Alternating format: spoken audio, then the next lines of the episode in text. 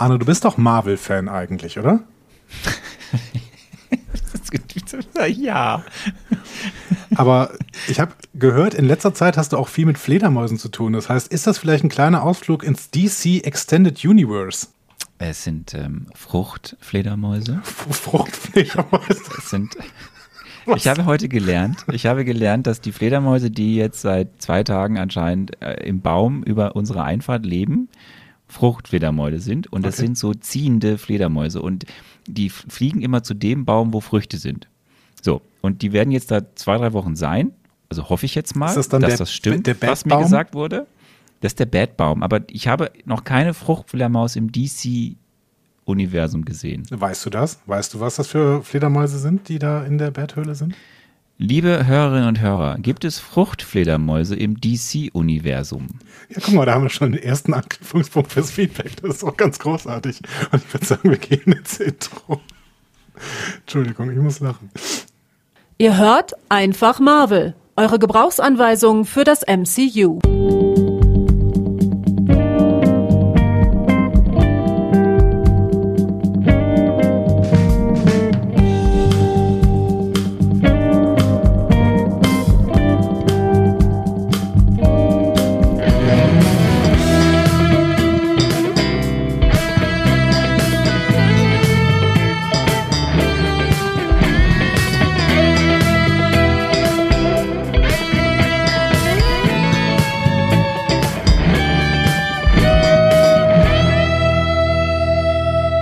Willkommen zu Einfach Marvel, eurer Gebrauchsanweisung für das Marvel Cinematic Universe.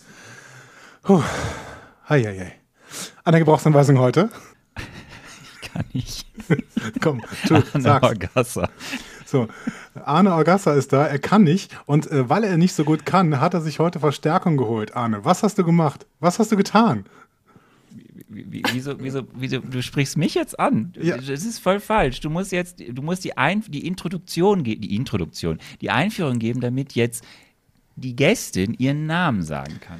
Arne hat sich Verstärkung geholt und zwar weibliche Verstärkung. Das ist natürlich die beste Verstärkung, denn es ist Sarah Wagner. Sarah Wagner. Hey, wuh, Sarah!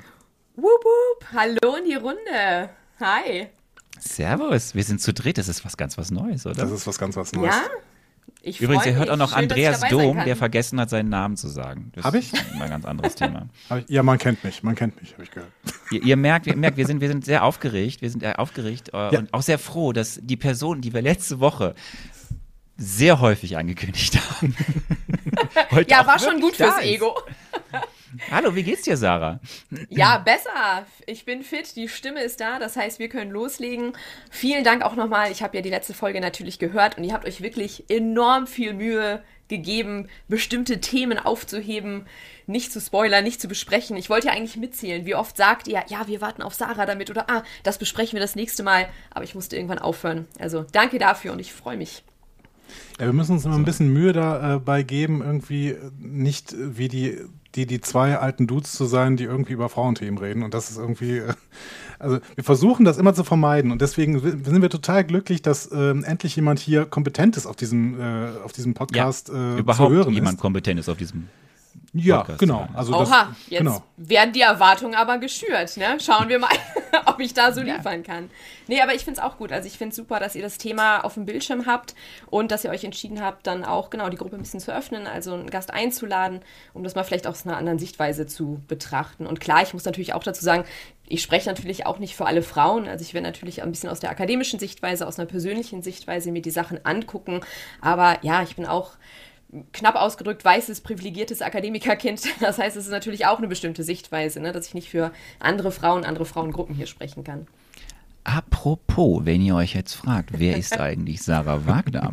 Ich habe da was vorbereitet. Ach, Denn sie sagt ja selber Akademikerkind. Ähm, Sarah, du bist Politikwissenschaftlerin oder hast es studiert äh, und Bildungswissenschaften und Englisch und So hast, und das, das fand ich sehr spannend, äh, du bist eine Fulbright-Stipendiatin äh, und warst in Nebraska an der University of Omaha. Und jetzt würde ich mal sagen, da hast du deine Begeisterung für die USA entdeckt. Stimmt das? Hat schon ein bisschen früher angefangen. Als gutes Kind der 90er Jahre war ich auch großer Akte X-Fan. Das heißt, US-Popkultur, US-Kultur hat mich immer schon begleitet. Meine erste Fan-Convention war Akte X und Babylon 5. So hat es seinen Anfang genommen.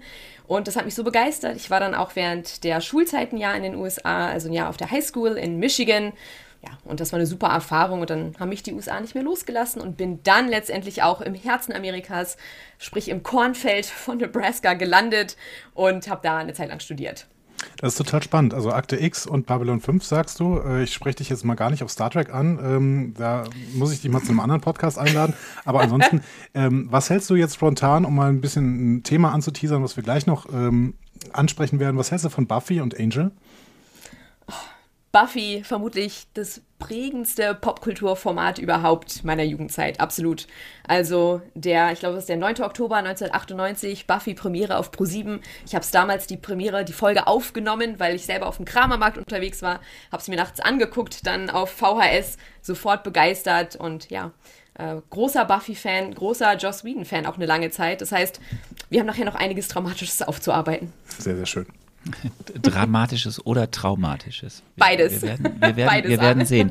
Weil du, ja. weil du so sehr, so sehr Amerika liebst, bist du dann nach Kaiserslautern gezogen in das transatlantischste aller Bundesländer. So ist es. Deswegen, also klar, man zieht nach Kaiserslautern, denn dort ist die Atlantische Akademie Rheinland-Pfalz und für diese arbeitest du. Äh, du forschst und publizierst zur amerikanischen Innenpolitik äh, und arbeitest eben bei denen, moderierst Veranstaltungen, moderierst einen Podcast mit deinem Chef zusammen über die amerikanische genau. Verfassung. Der heißt praktischerweise auch Amerikas Verfassung.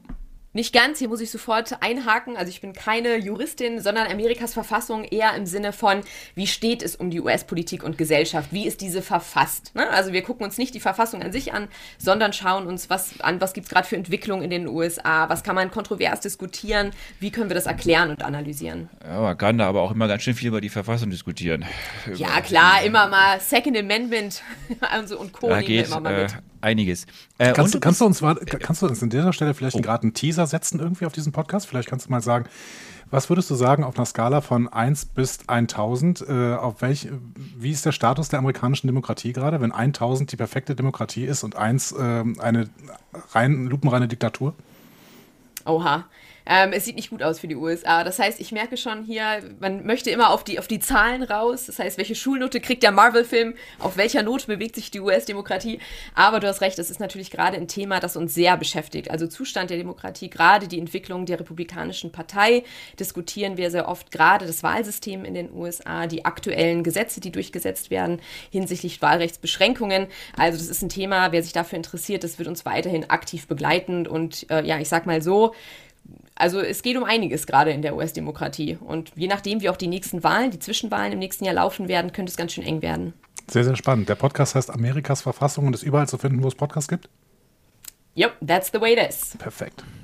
Hörempfehlung. Meine einzige Frage ist jetzt noch, warum finde ich nirgendwo in deinem Lebenslauf das Wörtchen Marvel? Noch nicht. A, auf der einen Seite, das Interesse ist natürlich gerade, wenn wir Anfragen von Medien etc. kriegen, dann geht es immer in erster Linie darum, ja, Afghanistan-Strategie der USA oder wie steht es um die Demokratische Partei. Also es sind halt gerade so politische Themen natürlich, die von Interesse sind. Aber wir haben in diesem Jahr uns verstärkt auch auf kulturelle Themen spezialisiert. Wir haben ähm, eine finanzielle Förderung gekriegt vom Auswärtigen Amt in Berlin, dass wir auch mehr Events anbieten können zu Themen zur US-Popkultur. Und witzigerweise ist ein Teil dieser Eventreihe auch eine Kinoreihe. Und da zeigen wir jetzt nämlich Mitte Dezember Black Widow. Und da werde ich dann auch einen, Eintra einen Einführungsvortrag zu dem Thema halten. Das heißt, auch dann endlich ist es offiziell, kann ich auch Marvel in meinen Lebenslauf schreiben. So Leute, spätestens jetzt wisst ihr, warum Sarah da ist. Äh, sie hat einfach Ahnung. Punkt. Danke. Nicht nur hier, weil ich einen Uterus habe, sondern auch der Content wird oh geliefert. Ähm, äh, was ist dein, was ist dein, äh, wir müssen ja so ein bisschen, bisschen mehr von dir wissen. So, äh, was ist dein Lieblingscharakter? Ist es Black Widow oder was ist dein Lieblingscharakter im, im, im großen Marvel-Universum? Tricky. Also ich muss dazu sagen, ich bin ähm, seit, ich würde mal sagen, 2012 mit, also im Marvel-Universum unterwegs, nämlich auch, du hattest es schon angesprochen, in Nebraska. Eine US-amerikanische Freundin von mir, Natalie, auch eine hervorragende Cosplayerin, die auch Scarlet Witch äh, Cosplays macht und auch Black Widow, hat mich mitgeschleppt zur Mitternachtspremiere von The Avengers. Ich hatte vorher noch gar keinen Marvel-Film gesehen, bin dann da um Mitternacht gelandet zwischen all den Fans, Freaks und Geeks, die verkleidet waren und total gehypt waren für diesen Film und dachte mir schon so, oh Gott, äh, wo bin ich hier gelandet, was passiert jetzt? Und war aber dann so begeistert von dem Film, auch von dieser, von dieser Fan-Community, dass ich ab dem Zeitpunkt mich dann auch wirklich damit, angef oder damit angefangen habe, mich mit dem Thema Marvel ähm, intensiver zu beschäftigen. Charaktere und Filme, ich kann nicht nur einen wählen, leider, oder eine.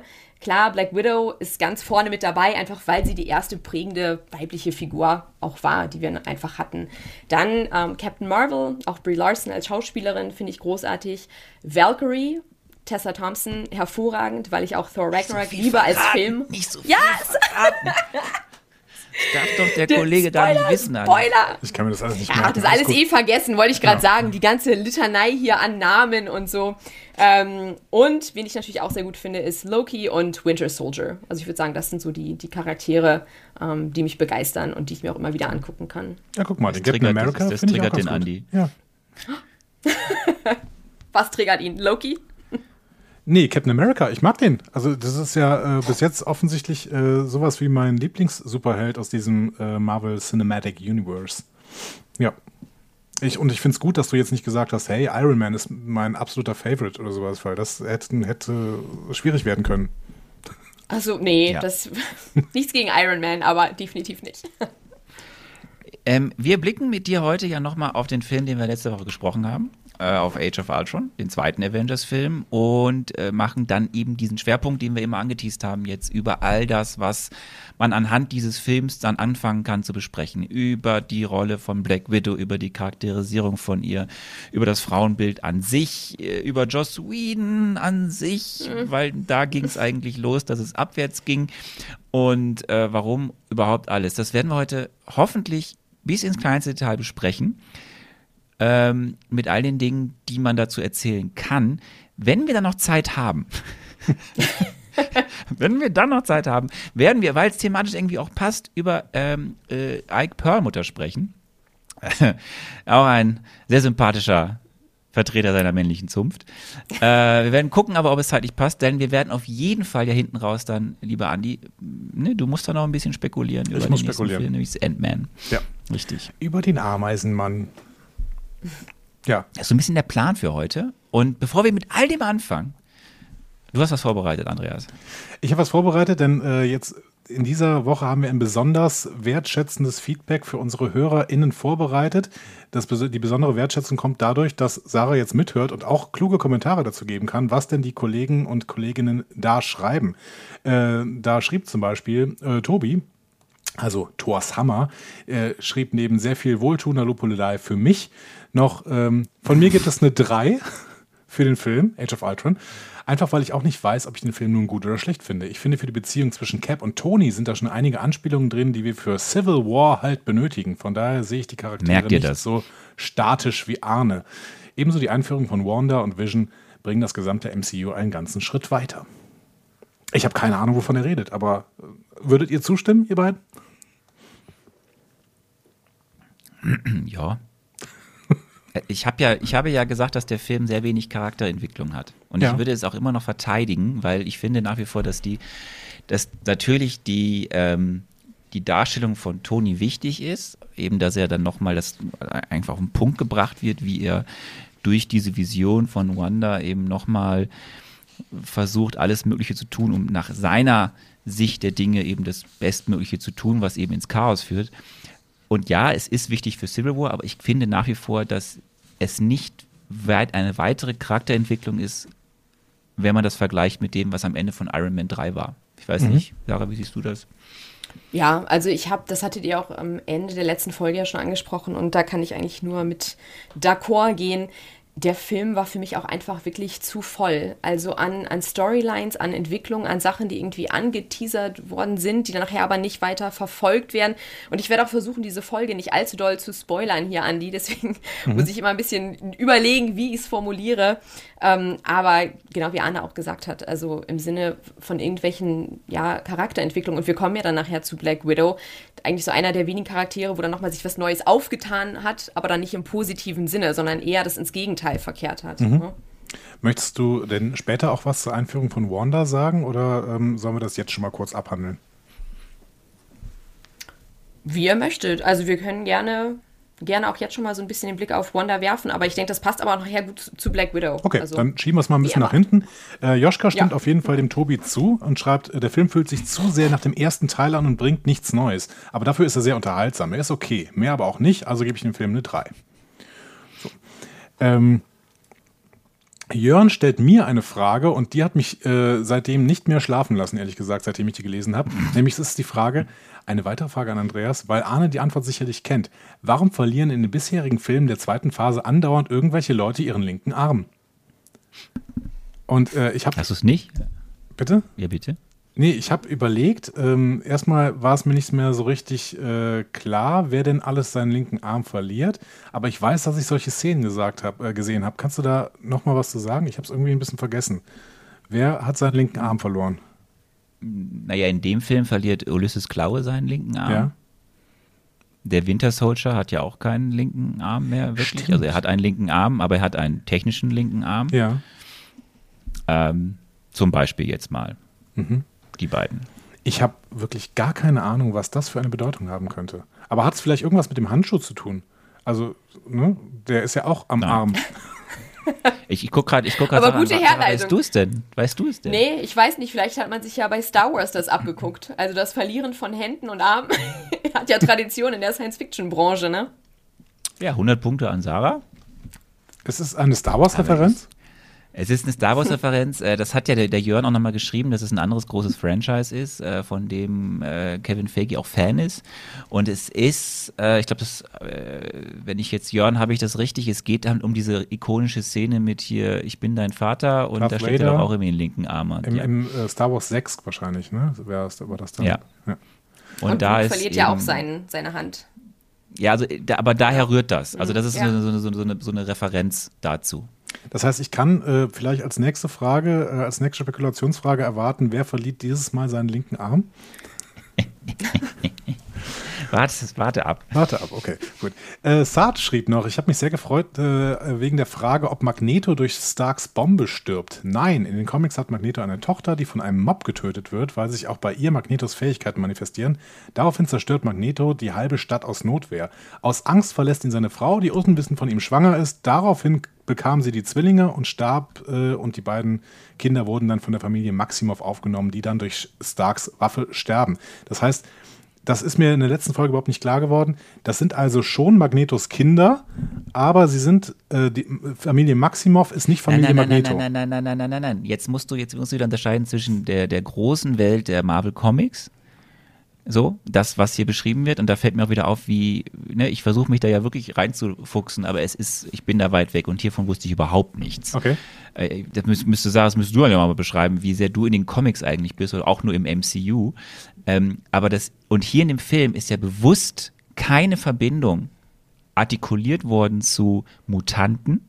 Mhm auch wenn es Mutanten sind, aber es ist ja nie gesagt worden, dass es Mutanten sind. Weil die die Rechte Oder zu Magneto, weil es einfach diese ganzen, das durften sie nicht. Diese ganzen Rechte liegen bei Fox zu der Zeit. Ja. Und deswegen gibt es diese Verbindung da nicht. Und äh, was der, was eben hier beschrieben wurde von Sarg, Sage, Sarg, Sarge, Sarge, Sarge, ist eben dann äh, eine, eine, die Comic-Storyline.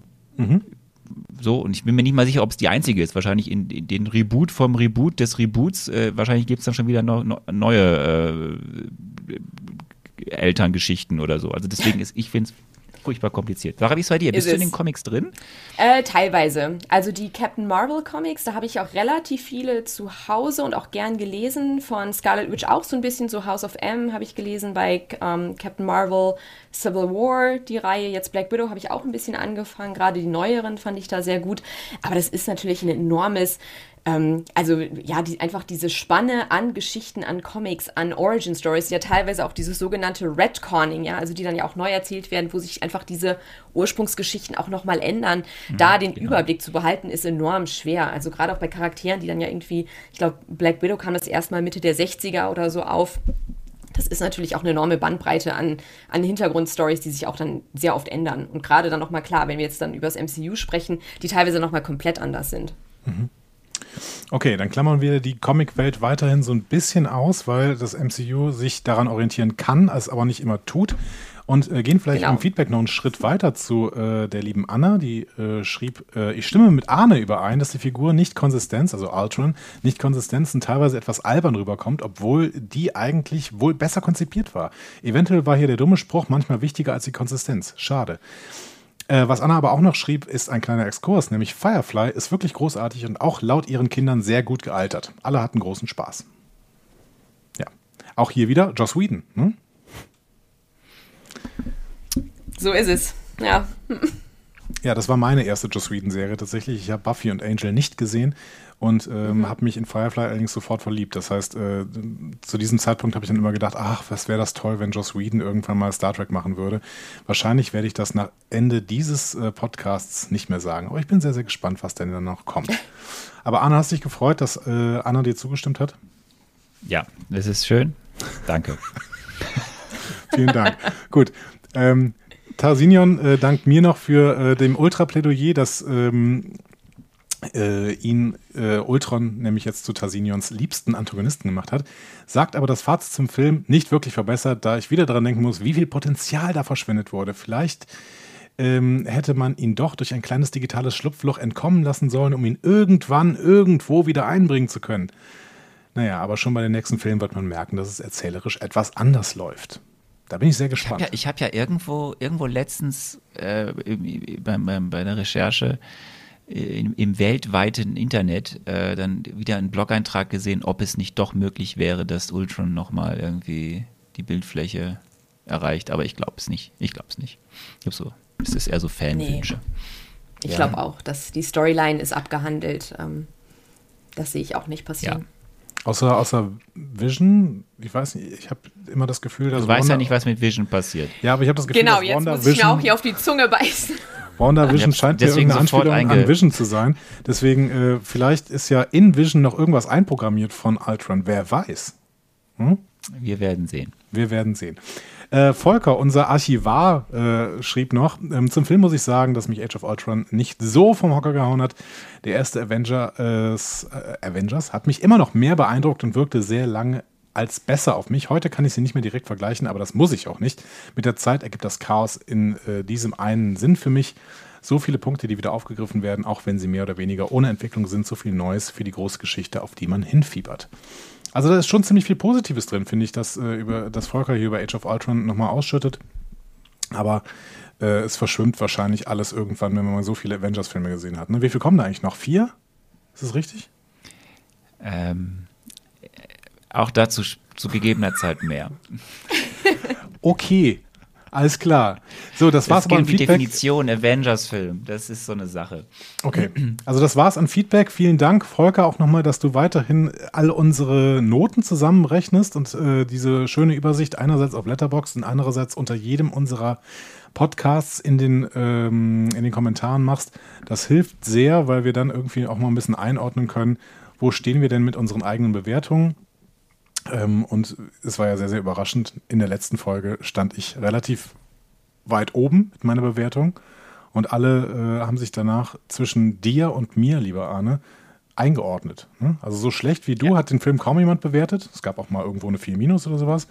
Und so gut wie ich auch nicht. Und das hat mich am meisten überrascht, dieses so gut wie ich auch nicht. Ich, ich bin sehr gespannt, wenn wir dann in äh, drei Wochen, drei Wochen, in zwei Wochen, nee, in zwei Wochen, ähm, also nach, nach Ant-Man äh, ins Recap gehen und wir nochmal Revue passieren lassen, ob du immer noch bei der Note bleibst. Das bin ich sehr gespannt. Ich auch. Ähm, Sarah, vielleicht als Start jetzt in deinen quasi, deinen großen Blog, wofür wir äh, dich eingeladen haben, wofür wir deine Expertise brauchen. Welche Note gibst du diesem ja. Film? Age of Ultron.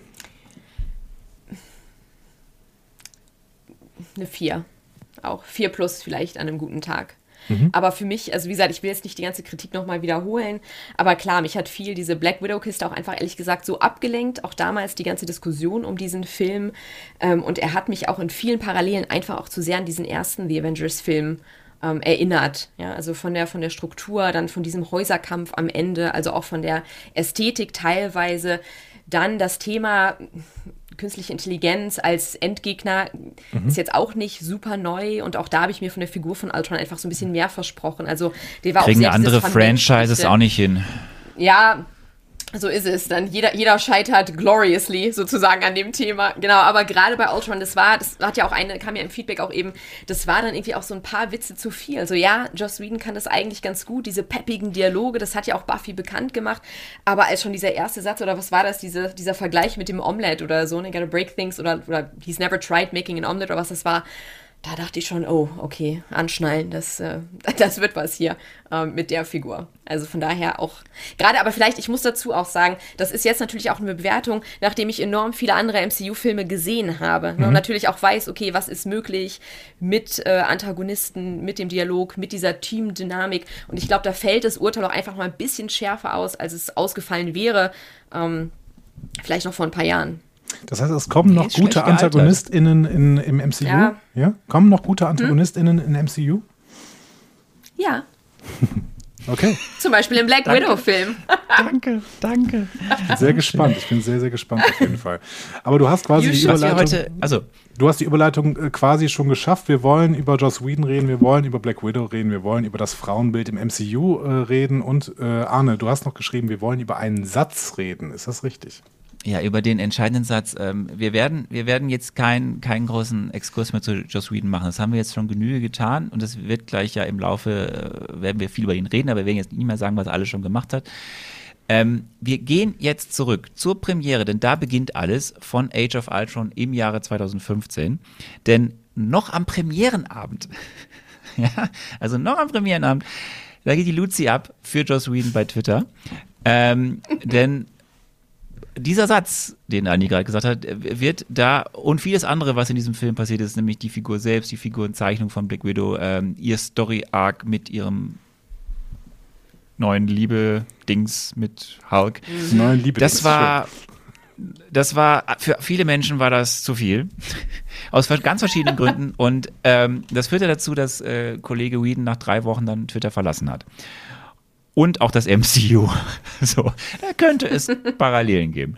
Ähm, bevor wir jetzt richtig einsteigen, wir haben letzte Woche, Sarah, du weißt ja, wir haben so Fragen, die Andi immer in den Spekula also in diesen Folgen, die wir da, wie, wie heute macht er immer so, ne, was könnte da ja. passieren? Und wir haben diese Frage drei zu Natascha Romanoff, was denn in diesem Film so alles mit ihr passiert. Letztes Mal noch nicht gespielt. Und das ist, glaube ich, ein guter Einstieg, um reinzusagen. Andi, was hast du denn vor zwei Wochen gesagt? Als ich dir die Frage gestellt habe, was ist denn mit Natascha? Mhm. Mit der Romanze, die dir angedichtet wurde und äh, ist halt gut oder schlecht? Ja, da habe ich Folgendes gesagt. Für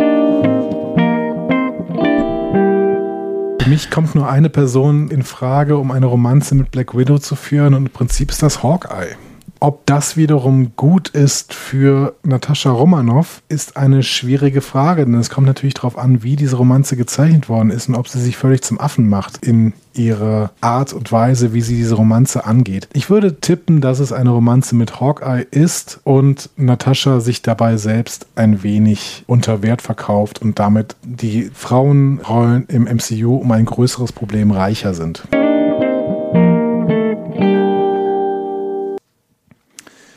Ja. Ersetze Hawkeye durch Bruce Banner.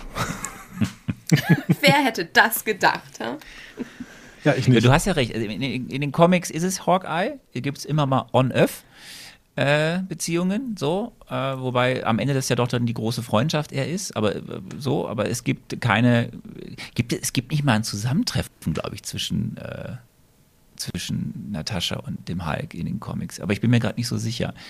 Das ähm, weiß ich auch nicht, aber hier vorweg können wir auch nachher vielleicht noch ein bisschen drauf eingehen, ähm, was ja aber die, aus meiner Sicht, die, die große, die gute Love Story ist in den Comics von Natascha, ist ja mit dem Winter Soldier, mit Bucky Barnes. Also die sind auch als Ship bekannt, wie man das so schön sagt, ja, als Winter Widow, weil sie sehr ähnliche Stories natürlich auch haben. Ja, also es gibt ja ein bisschen diese Hintergrundstory, dass, ähm, dass der Winter Soldier sie trainiert, auch teilweise im Red Room, dass sie da eine Liebesgeschichte anfangen und alles sehr dramatisch, dann getrennt werden wieder von äh, den Verantwortlichen, ja, weil sie einfach ja, sich zu sehr verlieben und dann von ihrer Mission abwenden.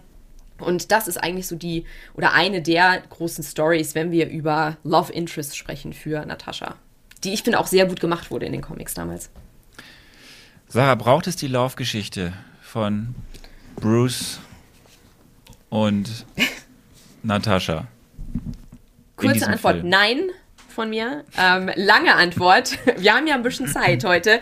Ich will vielleicht vorweg noch ein paar Sachen, die ich wichtig finde, bevor wir hier schon gleich so in diese, diese inhaltlichen Details auch gehen. Und zwar das Grundproblem, was wir ja haben, ist, dass wir nur eine Frau haben bei den Avengers. Also wir haben nur Black Widow.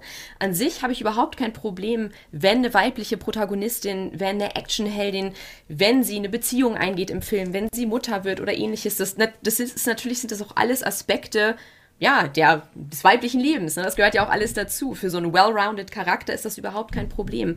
Das Problem, was wir einfach haben, ist, dass wir hier nur eine Frau haben und auf der dann natürlich auch enorm viele Erwartungen lasten. Also sie muss sehr viel für sehr viele andere Frauen sein, ja.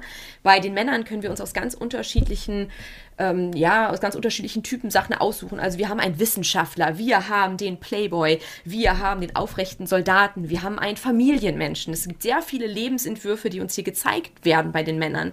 Und bei Natascha haben wir nicht nur nur eine Frau, sondern auch eine Frau, die einfach noch keinen eigenen Film hatte, auch zu dem Zeitpunkt, ja, verglichen jetzt zum Beispiel mit Captain America oder gerade auch natürlich mit Iron Man.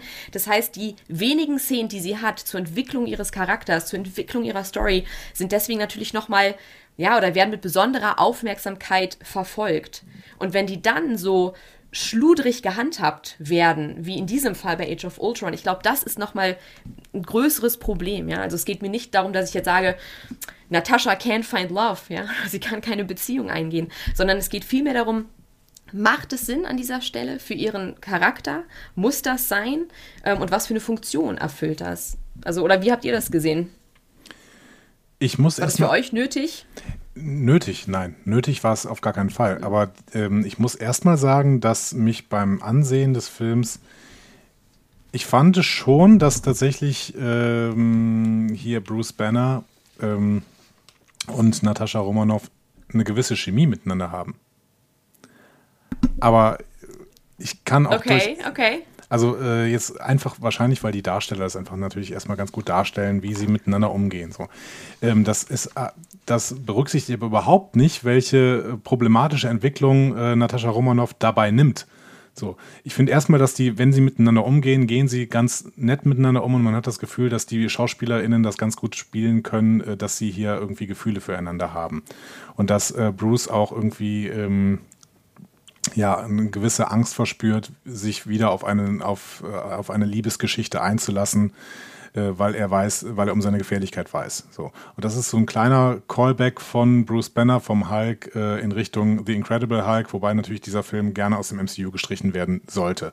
Aber trotzdem äh, hat man hier irgendwie so, eine, so ein, ein Gefühl, dass hier nochmal der innere Edward Norton gechannelt wird und gesagt wird, okay, es gibt schon irgendwie noch ein, ein das Gefühl von Bruce Banner, was er in diesem äh, The Incredible Hulk äh, aus darstellen wollte, dieses ich liebe dich eigentlich, aber ich versuche eben ähm, dich nicht zu verletzen und deswegen ich bin gefährlich für dich. So, ich finde, dass, dass dieser Vibe ganz gut rübergekommen ist. Die Frage ist eben, was macht das mit Natascha? Und ich glaube, das ist das Problematische. Ich finde nicht, dass die Liebesbeziehung an sich problematisch ist. Ja. Ich muss hier trotzdem noch mal halt, kurz, ja. ja. Nee, nee, bitte, bitte. Ich musste mich schon die, ja, ja, mich, dafür habt ihr mich heute Abend. Ähm, die, also ich muss da schon auch mal, oder ich, das sehe ich anders, diese Szene mit der Chemie. Also ich fand es, ich fand, um ein Jugendwort zu zitieren, ich fand das sehr cringe, diese Szene zwischen Mark Ruffalo und Scarlett Johansson. Beides sehr gute Schauspieler, Schauspielerinnen, gar keine Frage. Aber ich fand die, die Chemie, ich, also für mich war sie nicht da und man hat natürlich versucht, auch mit diesem, mit der Szene das so ein bisschen herbeizuführen. Ne? Also er ohne T-Shirt, kommt gerade aus der Dusche, sie im Bademantel. Also das wurde schon fast so ein bisschen aufgezwungen, dass man versucht hat, da so ein bisschen diese, ja, so ein bisschen sexuelle Chemistry in den Raum zu bringen. Ähm, was ich auch ein bisschen, was heißt unpassend fand, aber das ist auch apropos Stereotypen oder Klischees.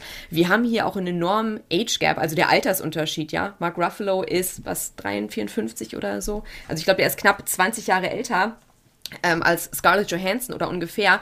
Das heißt, da war der Vibe für mich auch mal schon so ein bisschen, wo ich dachte, oha, hätte man vielleicht, wie gesagt, das nochmal das als Beispiel, als Vergleich mit dem Winter Soldier oder so, hätte es vielleicht ein bisschen besser gepasst.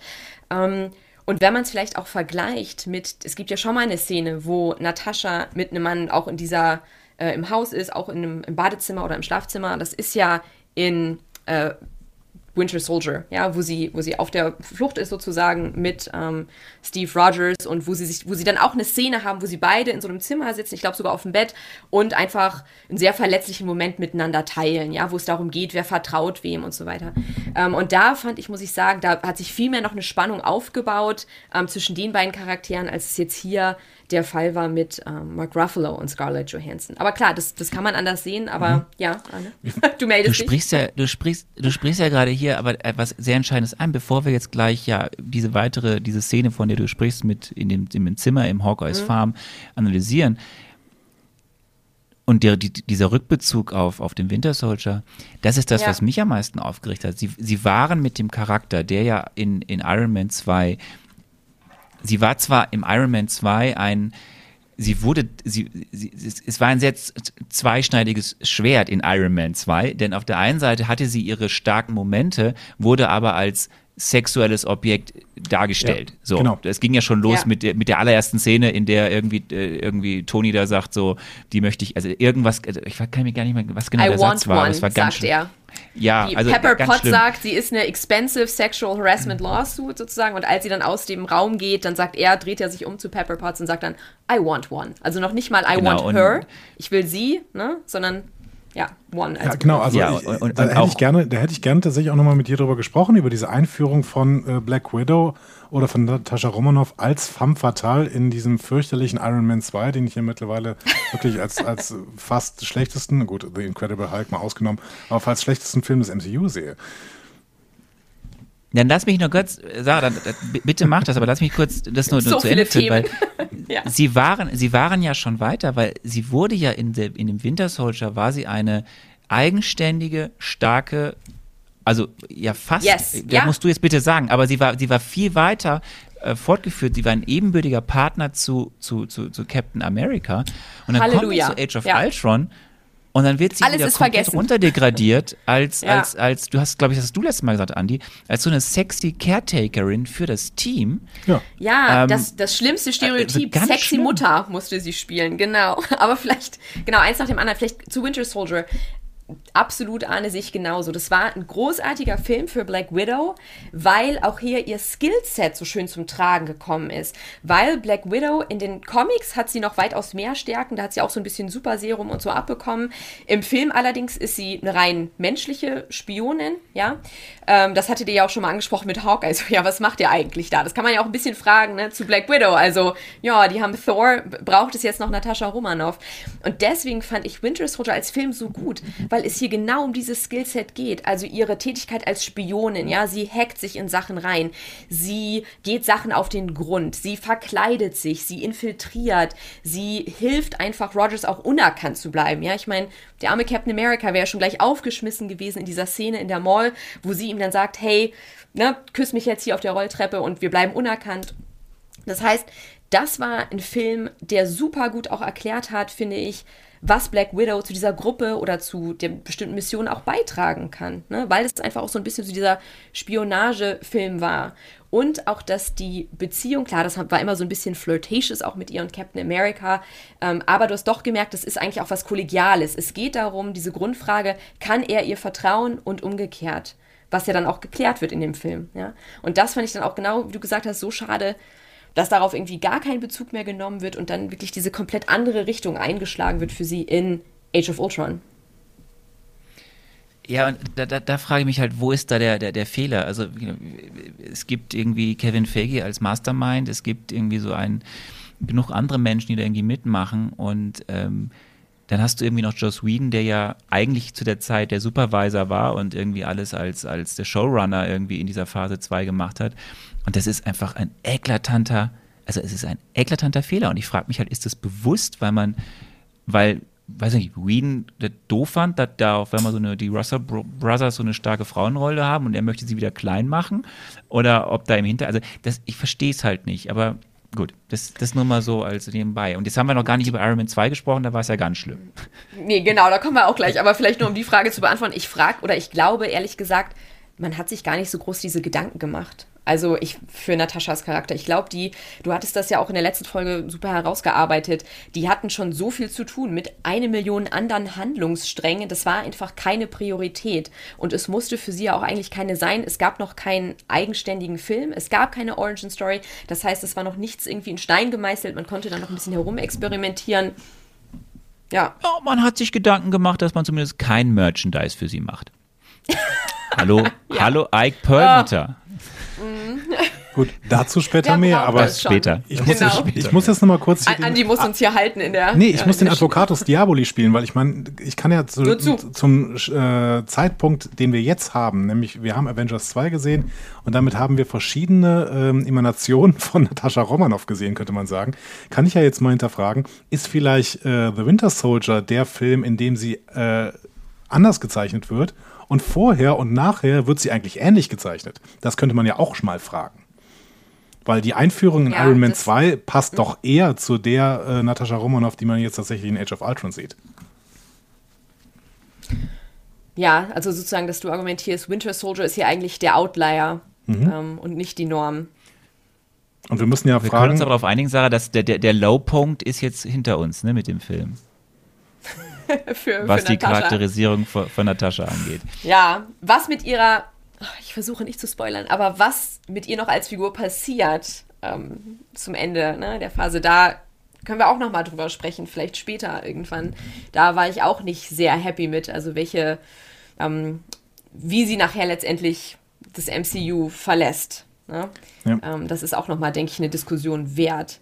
Aber vielleicht um auf, weil Andi es ja schon mal angesprochen, jetzt auf Iron Man 2 zurückzukommen, das fand ich auch enorm anstrengend zu gucken. Also ich finde, der Film, das, das ist auch nicht gut gealtert, wirklich. Also diese Hypersexualisierung. Und klar, das ist natürlich aber auch dieser innere oder diese innere Problematik, würde ich fast sagen, in ihrer Tätigkeit als Spionin. Also, dass man sich bei The Avengers dazu entschieden hat, die eine Frauenrolle mit einem Super Spy zu besetzen. Und Teil des Spionagedaseins ist es natürlich auch oft sehr dieses Undercover und sexy Verkleidungen und so. Ne? Das ist ja auch so ein bisschen dieses ganze, ähm, diese ne? Ästhetik des Ganzen. Ja. Genau, diese Ästhetik des Ganzen. Also, man hätte ja auch überlegen können, wenn man jetzt eine Frau auch ins Team holt, das war ja anscheinend auch anfangs gar nicht vorgesehen. Also, das war anscheinend was, was Joss Whedon dann ja zum Glück wenigstens das äh, nochmal durchgesetzt hat oder gesagt hat, okay, er machte nicht ein All-Male-Team. Aber was wäre zum Beispiel gewesen, hätte man sich für She-Hulk entschieden. Oder ähm, Jessica Drew, ja, also Spider-Woman. Das wäre vielleicht auch nochmal eine andere Parität zwischen den Charakteren gewesen.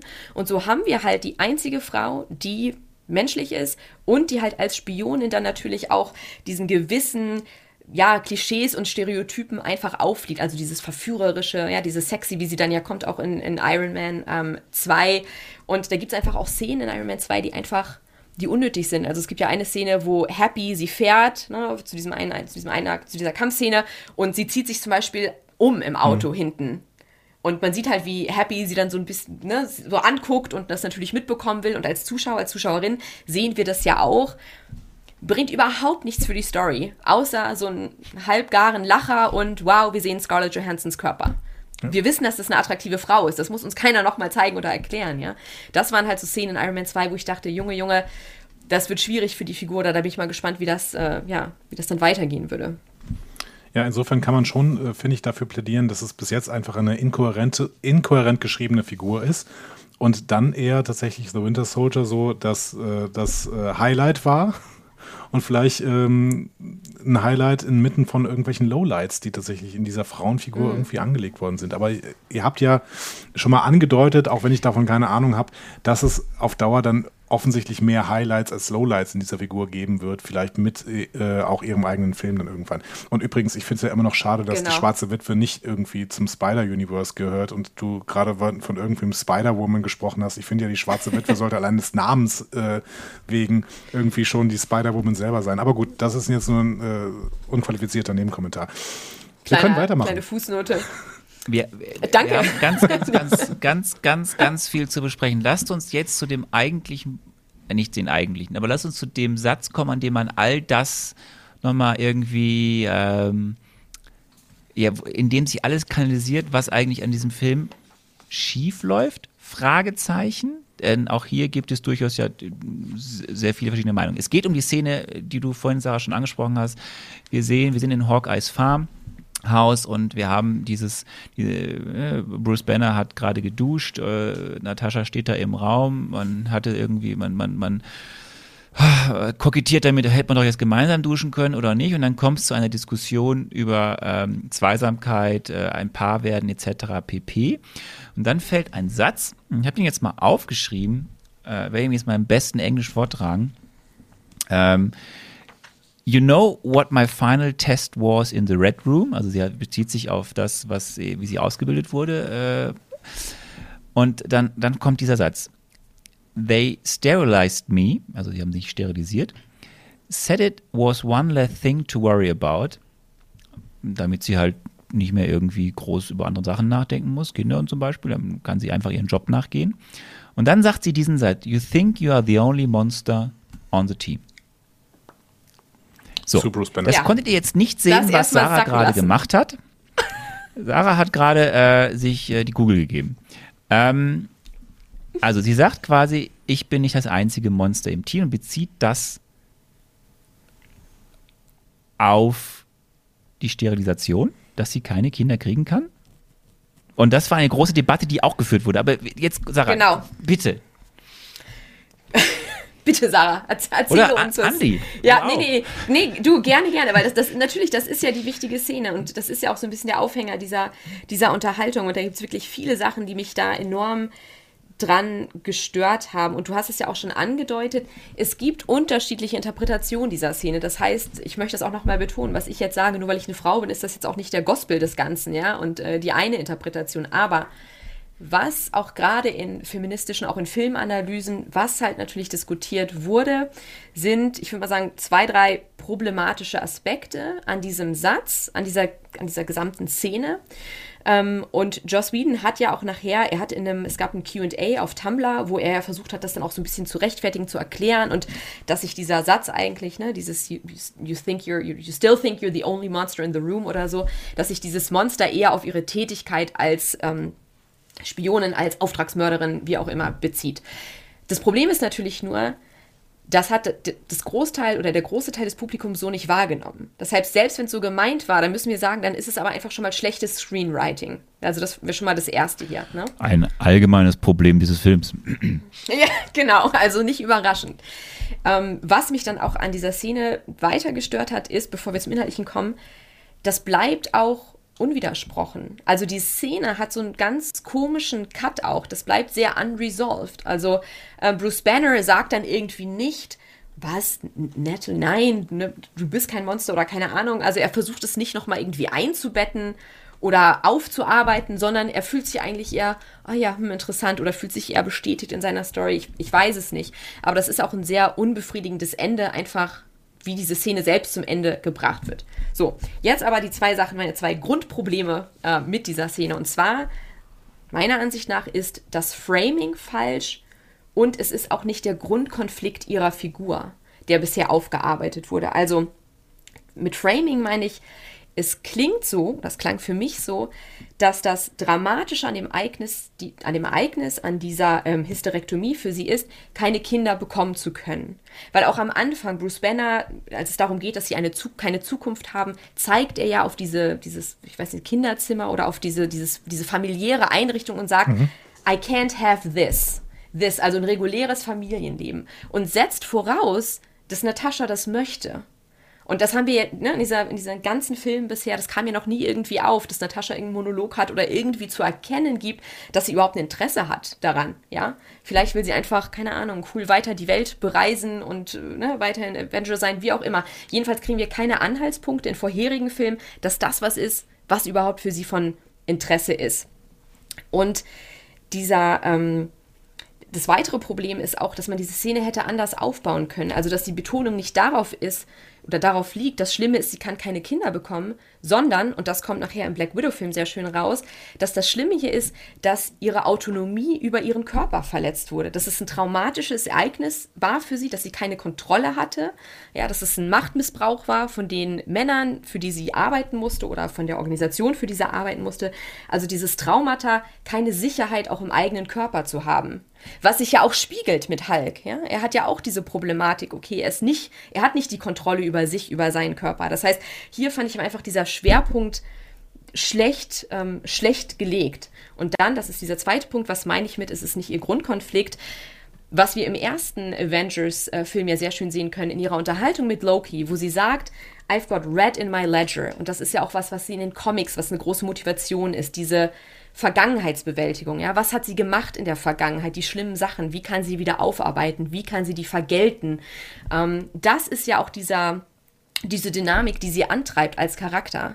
Und deswegen fand ich das hier einfach so schade, dass das so eine, so eine verpasste Chance war, das nochmal viel stärker zu betonen, sondern dass es dann einfach verschwommen ist auf einmal mit dieser aus dem Nichts kommenden Storyline zu Kindern und Familie, dass sie irgendwie dann auch so, weiß nicht, so ein, ne, äh, mit weißem Gartenzaun und so dieses amerikanische Ideal von Suburbia, wo ich dachte, hm, also den Vibe hatte ich jetzt noch nicht so von äh, mhm. Natascha. Ich will ihr das nicht absprechen, aber das waren so für mich diese zwei zentralen Konflikte der Szene.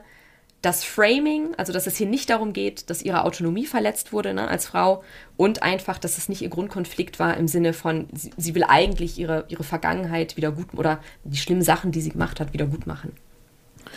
Das ist total spannend, weil das, was mich hier vor allen Dingen an diesem Satz gestört hat, ist, dass ähm, hier, also dass das Framing in eine Richtung geht, gar nicht auf den Charakter bezogen, sondern auf, in eine Richtung, Frauen, die keine Kinder bekommen können, sind Monster. Ja, und du, und das wurde auch online ähm, teilweise genauso aufgenommen. Also es gibt viele Blogposts, auch jetzt, um mich auf diese Folge vorzubereiten, habe ich das natürlich auch noch mal ein bisschen mehr im Detail recherchiert. Das war bei unglaublich vielen Frauen ein Thema, die gesagt haben, das kam einfach auch so unsensibel rüber, ja, oder vielleicht auch Frauen, die Fehlgeburten hatten oder you name it. Mhm. Ähm, das einfach, die Wortwahl war höflich ausgedrückt, einfach sehr unpassend. Ne? Ähm, weil diese Verbindung, wie gesagt, Joss Whedon hat ja versucht, sich da noch so ein bisschen rauszureden und er hat gesagt, ähm, ich habe es jetzt hier einmal auch aufgeschrieben, also dass diese, die, die Tatsache, dass sie keine Kinder bekommen kann, beschreibt er, made her feel unnatural, made her feel cut off from the natural world. But it was her actions that defined her. Aber auch hier, ich, da hat er sich ehrlich gesagt, glaube ich, nur noch ein bisschen weiter reingeritten. Also mhm. dieses, was bedeutet denn natürlich, ja? Dass das impliziert, ja, es ist das Natürliche, das Selbstverständliche als Frau, dass du Mutter werden möchtest, ne? dass du dadurch sozusagen erst wirklich zur Frau wirst, dich so zu verwirklichen und dass es dass diese Tatsache, dass das halt nicht möglich ist für Natascha, macht sie dann letztendlich zum Monster, beziehungsweise ermöglicht es ihr, ermöglicht es ihr, effektiv zu töten. Und da zieht man ja trotzdem dann diese Verbindung. Ne? Mhm. Also, dass es erst diese Hysterektomie war, die es ermöglicht hat, dass sie so, so gut in ihrem Job letztendlich wird. Und du hast eben gesagt, ähm, und dann widerspricht Bruce Banner noch nicht mal. Ähm, hättest du das denn besser gemacht? Oder wäre das wieder so eine Male-Savior-Geschichte äh, irgendwie? Ähm, der Mann muss ihr quasi erstmal sagen, dass sie kein Monster ist oder sowas? Ja, gute Frage. Ähm, also er hätte es ja nicht mansplainen müssen. Das hätte ja. man, das setzt natürlich voraus, dass wir ein gutes Drehbuch haben. Und das hat Arne auch schon nochmal betont, dass äh, da ja kränkelt es ja an einigen Stellen. Ich, ich weiß es ehrlich gesagt nicht. Also ähm, aber dass es so komplett unwidersprochen geblieben ist, ne? Das, das hat mich halt gestört, dass auf einmal der Cut ist. Und was ja auch noch dazu kommt, wir müssen uns auch noch an den Kontext erinnern. Wir bekommen hier Natascha präsentiert, die Scarlett Johansson, das macht es ja auch sehr schön schauspielerisch. Also die ist ja sehr, sie ist bewegt, sie ist traurig, das fällt ihr auch schwer, das zu teilen, ja, das, diese Verletzlichkeit zu zeigen. Und dann haben wir, im Gegenteil, haben wir Hawkeyes Frau Laura, die, die ich glaube, hochschwanger ja auch ist und überall laufen die Kinder rum, die halt natürlich dieses ähm, Ideal dann so ein bisschen auch gleich repräsentiert. Ja, also so könnte es ja auch sein, also diese, diese typische Frauenfigur. Ich glaube, sie ist sogar barfuß in der Küche, I don't know. Aber ähm, das ist natürlich auch diese, dieser Gegensatz. Ne? Also da wird einfach Black Widow nochmal in Anführungszeichen jetzt monströser wirkt dann auf den Zuschauer, weil wir einfach auch dieses komplette Gegenbild zu ihr sehen in der Figur von, ähm, von Laura. Dieser, dieses ganze, diese ganze Storyline wird ja, das können wir glaube ich verraten, Sarah, die kommt ja nie mehr bis mhm. zum Ende also vor. Äh, und jetzt meine Frage ist aber beim, du hast es gerade schon ein bisschen angesprochen, beim, beim aktuellen Black Widow Film, nehmen wir mal an, Scarlett Johansons, jetzt auch wegen dem Rechtsstreit, letzte, letzte Auftritt im, ja. im MCU. Ähm, mhm. Wir, du hast es angesprochen, es wird, es wird die, die Red Room-Geschichte thematisiert. Ähm, wird dieser konkrete Satz thematisiert? Nein. Ähm, was interessant hier vielleicht auch noch ist, die Regisseurin von Blake, Black Widow, ähm, Kate Shortland und auch die Jetzt muss ich überlegen, Arne, berichtige mich hier bitte, wenn es falsch ist. Sie ist, glaube ich, auch Executive Producer ähm, Victoria Alonso von Marvel.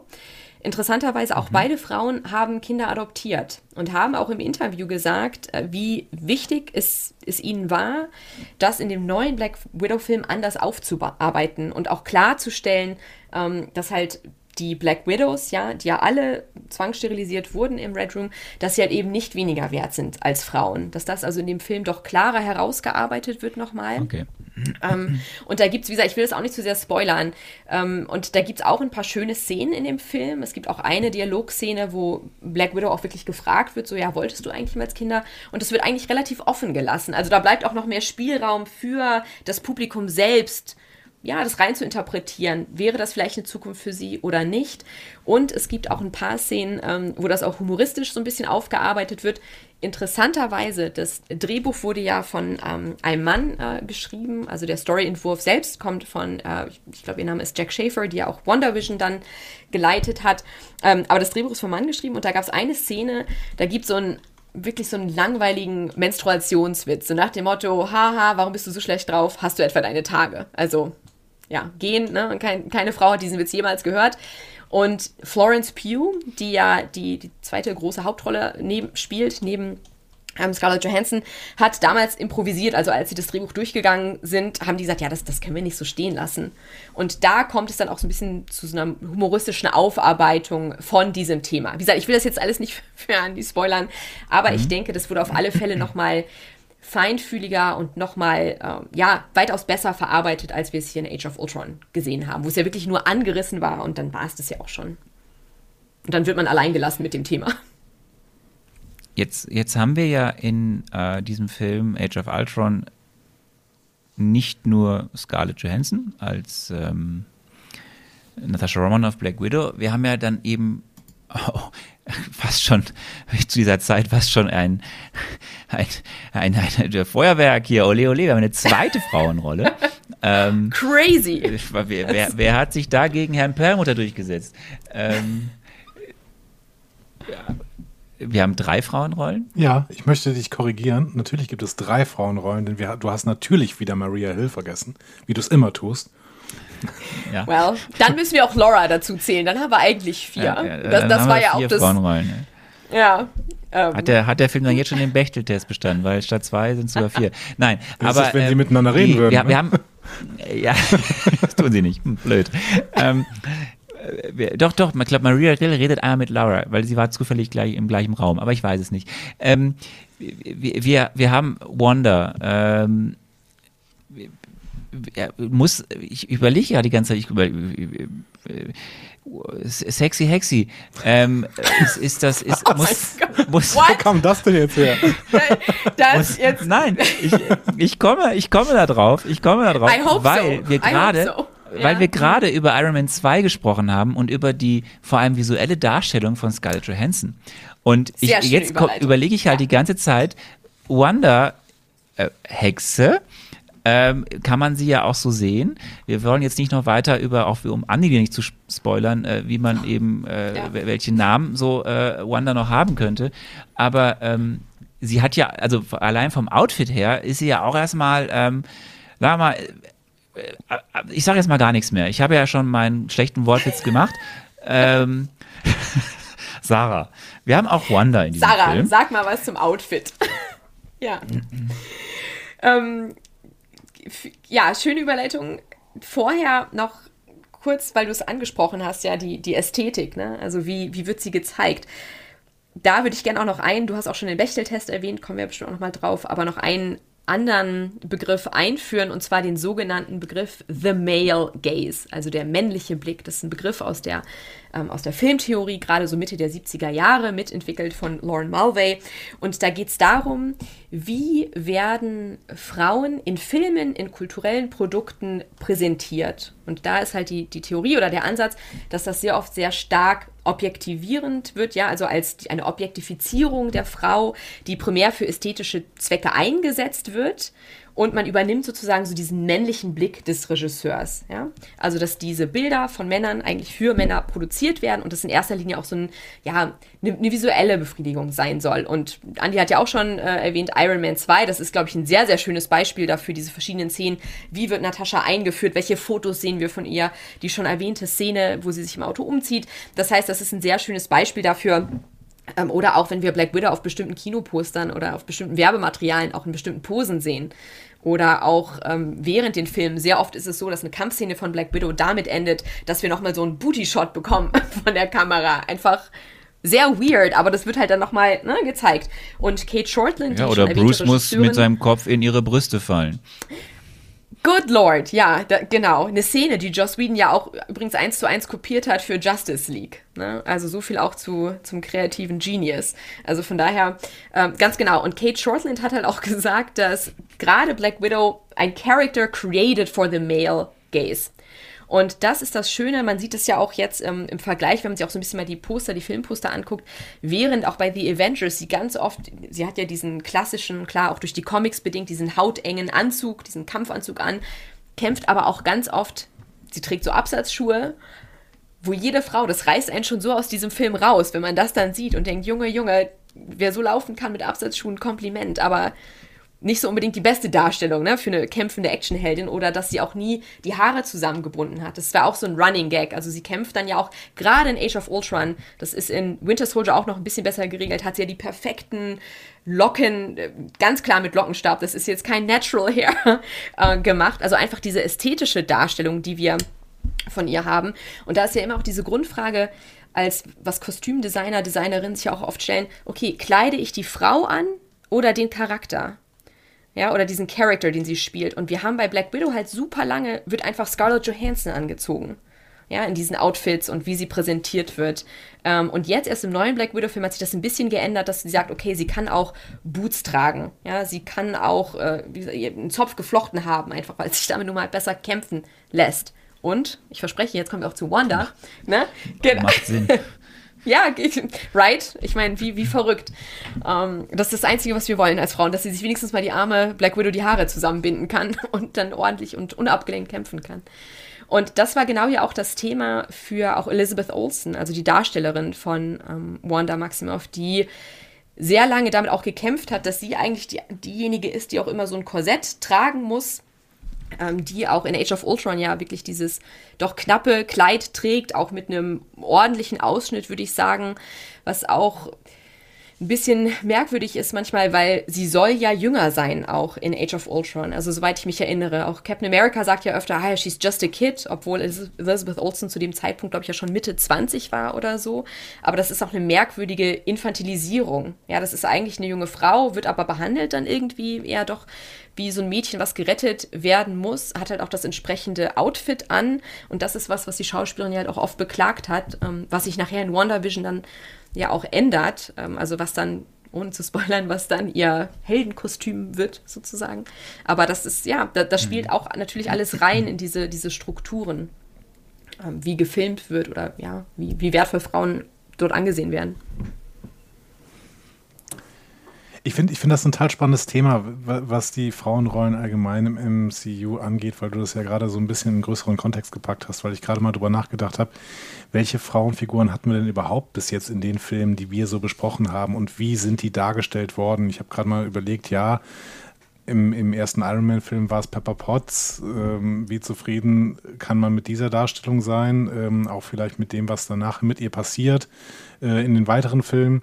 Ähm, was ist mit Liv Tylers Figur äh, in, in The Incredible Hulk? Ich weiß gar nicht mehr, wie sie heißt. Was ist mit Jane bei, ähm, ähm, bei Thor? Also ich, ich wie würdest du das alles Freundinnen, ne? Ja. Das sind Superhero Girlfriends. Das ist ja schon mal die erste Sache, wo ich sagen würde, die dienen in erster Linie dazu, dass sich die männlichen Charaktere weiterentwickeln. Also die sind letztendlich ja Props. Also Pepper Potts, ähm, die ich, also ich finde, Gwyneth Paltrow macht den Job super und äh, ich, ich finde mhm. auch ihr Charakter entwickelt sich. Ja, aber ja. unabhängig aber von den Schauspielerinnen. Ne? Genau. Ja, ja, genau. Aber sie, und in erster Linie die, die, sie, kann sich noch glücklich schätzen, dass dass sie im dritten ja. Iron Man 3 ja äh, sogar also eine richtige Rolle hatte am Ende. Ja, ja, genau. Aber sie ist in erster Linie, dient sie natürlich dazu, dass sich die männlichen Charaktere weiterentwickeln. Also das Tony Stark, das ist ja auch dieser Grundkonflikt so ein bisschen der, der Figur von Tony Stark. Also kann er ihr ein Partner sein? Kann er in, sich in, diesem, ja, in dieser Sphäre bewegen? Verglichen mit, was er für die Avengers tun muss. Ne, wo Papa ja auch nicht immer begeistert ist und wo es dann immer zu diesen Konflikten kommt, okay, die Mission ruft, er muss da hinziehen, auch wenn sie damit nicht glücklich ist. Ähm, wie löst er diesen Konflikt auf? Also das ist ja eigentlich so der, die Grunddaseinsberechtigung der, der Figur von äh, Pepper Potts. Und klar, ja. Es ist übrigens, es ist übrigens sehr spannend. Wir werden ja heute über Ant-Man sprechen, über den ersten mhm. Ant-Man. Ja, Und, The Wasp, ähm, eigentlich ein Gründungsmitglied von den Avengers. Äh, ja, aber, wir, aber trotzdem ist ja spannend. Äh, oh, aber ja, aber trotzdem ist spannend, ähm, inwieweit, wenn wir dann nächste Woche auf den Film schauen und Andi heute ein bisschen überlegen wird, ähm, ob es hier schon trotzdem anders ist mit der Figur, die ich gerade versuche zu umschiffen, äh, oder ähm, äh, ah. eben nicht. Aber gut, aber äh, ja. das, das, Schöne ist ja, dass dieses ganze Thema, was, was Andi auch anspricht, ähm, was ja eigentlich uns jetzt komplett durchbegleitet, eben die Frauenrollen im MCU. Das, das, deswegen eigentlich passt es ja. Wir müssen mal gucken, ob wir es zeitlich schaffen. Wie weit eben dann am Ende alte weiße Männer an Führungspositionen schuld sind, dass es eben ja genauso ist. Also jetzt mal nochmal komplett vorbei an den Regisseuren, was waren ja vor allem nur Regisseure, die mhm. wenigen Möglichkeiten, ja. wo es Regisseur, also einmal hätte es eine Regisseurin sein können schon bisher, äh, und das war eben beim zweiten Torfilm, ähm, die ja dann gesagt hat, nö, die hat dann später Wonder Woman gemacht, Patty Jenkins, ähm, aber äh, lass uns noch mal ganz kurz auf Joss Whedon kommen. Darf, ähm, ich, darf ich ähm, vorher noch diesen Gedanken abschließen, bevor du zu Joss Whedon zurückkommst? Okay. Bist du denn mit irgendeiner, Sarah, bist du mit irgendeiner Frauenfigur, die es bis jetzt im MCU gibt, bis Age of Ultron, bist du mit irgendeiner zufrieden? Keine Ahnung, mit Darcy oder mit Lady Sif zumindest oder mit irgendwas, was da irgendwie äh, dabei ist? Ja, also ich glaube, hier muss ich nochmal aufpassen, weil gerade zum Beispiel ich liebe Darcy als Figur, aber auch, weil sie ja nochmal sich ja zurückkommt äh, im MCU und ich das vielleicht auch im, irgendwann, im Hinterkopf Andy, habe. Irgendwann, mhm. irgendwann. Irgendwann, Andy. Potentially, wer weiß, genau. Ähm, du kannst jetzt in jeden Film, der kommt, versuchen, Darcy reinzubringen. Dann mache ich gleich schon mal. Bei Ant-Man. Mal gucken. Ich wollte sagen, Andi macht sich hier Notizen. Also alles, was Sarah unwissentlich spoilert. genau. Ja, was heißt, ich meine, man muss ja auch gucken, man kann ja auch die männlichen Figuren kritisch sehen. Mhm, ne? Also ja. die sind ja auch nicht alle super rund gezeichnet oder sind jetzt die wahnsinnigen Charakterentwicklungen. Also am Ende haben wir es ja auch mit Action-Blockbustern zu tun. Ich erwarte nicht, dass das jetzt so Oscar-preisträchtiges ne, Material ist und sage, wow, aber diese Darstellung, ähm, die ist es jetzt. Ich, der, mir hat, wie gesagt, Black Widow sehr gut gefallen.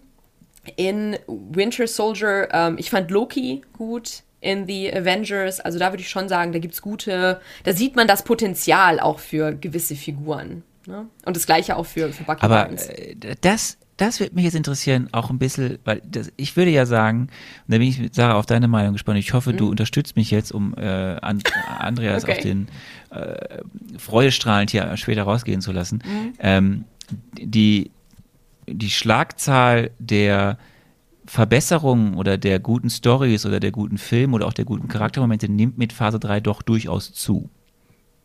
Absolut, ja klar. Und ich bin auch, also das können wir auch ähm, vielleicht mit Ausblick auch auf Phase 4 schon, also freue ich mich schon sehr, weil wir haben hier nochmal eine ganz andere auch, eine ganz andere Vielfalt. Also auch selbst jetzt, wir reden klar über Feminismus, Repräsentation von Frauen, wir reden über die Repräsentation von attraktiven weißen jungen Frauen. Na, das ist ja auch noch keine Vielfalt. Also das heißt, hier tut sich auch aktuell einiges, gerade wenn wir uns die Projekte von ähm, Phase 4 angucken, die einfach noch interessanter und spannender werden. Also wir haben ja jetzt in dieser Phase, ja. wo wir gerade sind, wir haben was, drei weiße Männer namens Chris. Ja, also Vielfalt ist, ist anders von den Schauspielern her. Das heißt, definitiv, Anne. Also es wird, ähm, also Andi, du kannst dich freuen. Okay. Um, um Ultron an der Stelle zu zitieren, dann sind wir halt äh, Through the Valley of Shadows äh, müssen wir gehen hier in, äh, in Phase 2. Und Phase 2 ist halt Wie geprägt, so oft im Leben. Genau, Phase 2 ist halt geprägt ja. von Joss Whedon, der irgendwie das Mastermind von Phase 2 war. Und deswegen müssen wir jetzt mehr über Joss Whedon reden. Richtig, Arne? Richtig, wir müssen, wir müssen mehr über Joss Whedon jetzt noch reden. Wir könnten noch bei ganz viel, aber wir müssen jetzt auf Joss Whedon noch einmal kommen, denn wie gesagt, es, es hat eigentlich, da hat es angefangen, dass dann sehr viel gebröckelt hat an seinem Image, was er bis dahin irgendwie geschafft hat aufzubauen, dass er der große Frauenversteher und Frauenförderer und Frauencharakterzeichner in Hollywood ist und also neben seinen Skills als Autor, aber die würde ich seit Age of Ultron auch in Frage stellen. Ähm, und dann, ich habe jetzt mal hier eine, eine kleine ähm, Auflistung gemacht, was denn dann nach 2015, also nach seinem, seiner Abkehr von Twitter, nach dieser Kontroverse rund um Black Widow, rund um den den jetzt Satz, den wir ja analysiert haben, noch weiter passiert ist. Dann ging es im Juni 2017 weiter, dass es ähm, ein Script-Leak gab. Denn Joss Whedon hatte in den 2000er Jahren schon mal ein Skript für einen potenziellen Wonder Woman-Film geschrieben. Das ist aber auch auf seine Füße gefallen, dann, weil als, dieses, als dieser Leak. Ganz kurz, da Wonder Woman ist DCU, oder? DC, ja. Okay, also ja. die muss ich jetzt nicht genau. irgendwann im Marvel Es geht auch nicht, äh, Nein, nein, nein, nein. Es geht auch nicht um, um, um den eigentlichen Film, der dann wirklich kam. Ne? Also es gibt ja diese beiden mhm. Wonder Woman-Filme, aber er hat einfach in den 2000er Jahren schon mal ein Skript für einen potenziellen Wonder Woman-Film geschrieben. Und als das dann geleakt wurde, hat man auch wieder riesen Kontroverse, weil im Endeffekt rauskam, dass die starke Hauptfrauenfigur eigentlich nur im Endeffekt äh, ein, ein, ein, ein, ein Crunch, wie sagt man, ein, ein wie sagt man denn, äh, ja, eigentlich nur hinter, hinter einem bestimmten Mann her war oder so. Also das gar keine starke, eigenständige Frauenfigur, sondern auch wieder im Endeffekt nur ein, ein besserer Love Interest als, als Hauptfigur und, und die männlichen da drumherum doch alle viel, viel wichtiger und so. 2017, 2018 dann ging es so richtig los mit äh, der Ex-Frau von äh, Joss Whedon, äh, Kay Cole.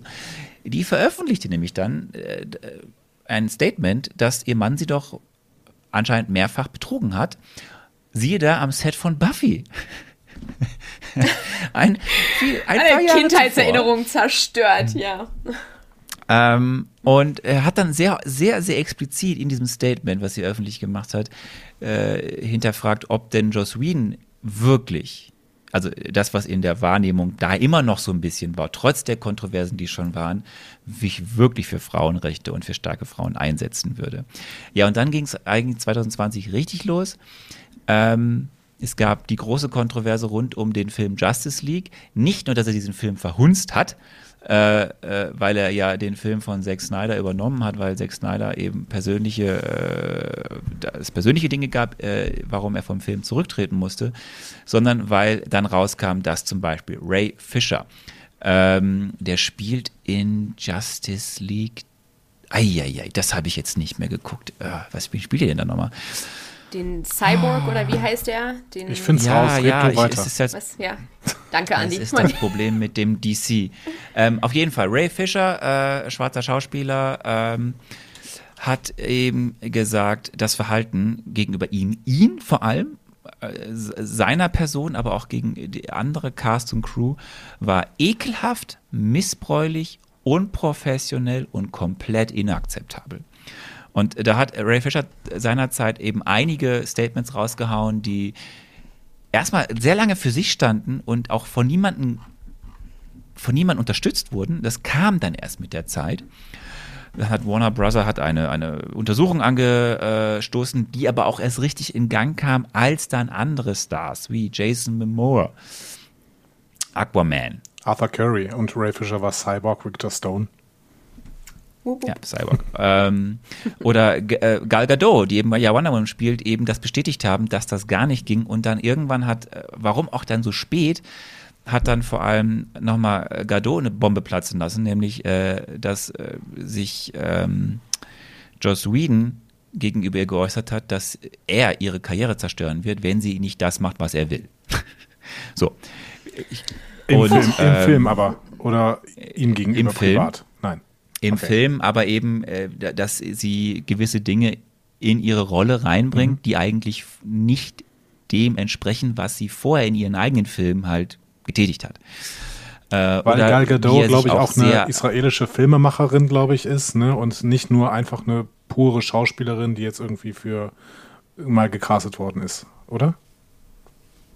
Äh, Gal Gadot ist eine Schauspielerin und ich glaube auch äh, eine sehr erfolgreiche äh, in der Modelkarriere hat sie, glaube ich, auch, aber ich, ich weiß es nicht. Also ich weiß nicht, ob sie selber Filme macht. Ich weiß nur, dass in diesem Zusammenhang Kollege Whedon auch noch Patty Jenkins die ja die Regisseurin von Wonder mhm. Woman ist, verunglimpft hat, dass der eh nichts kann und doof ist.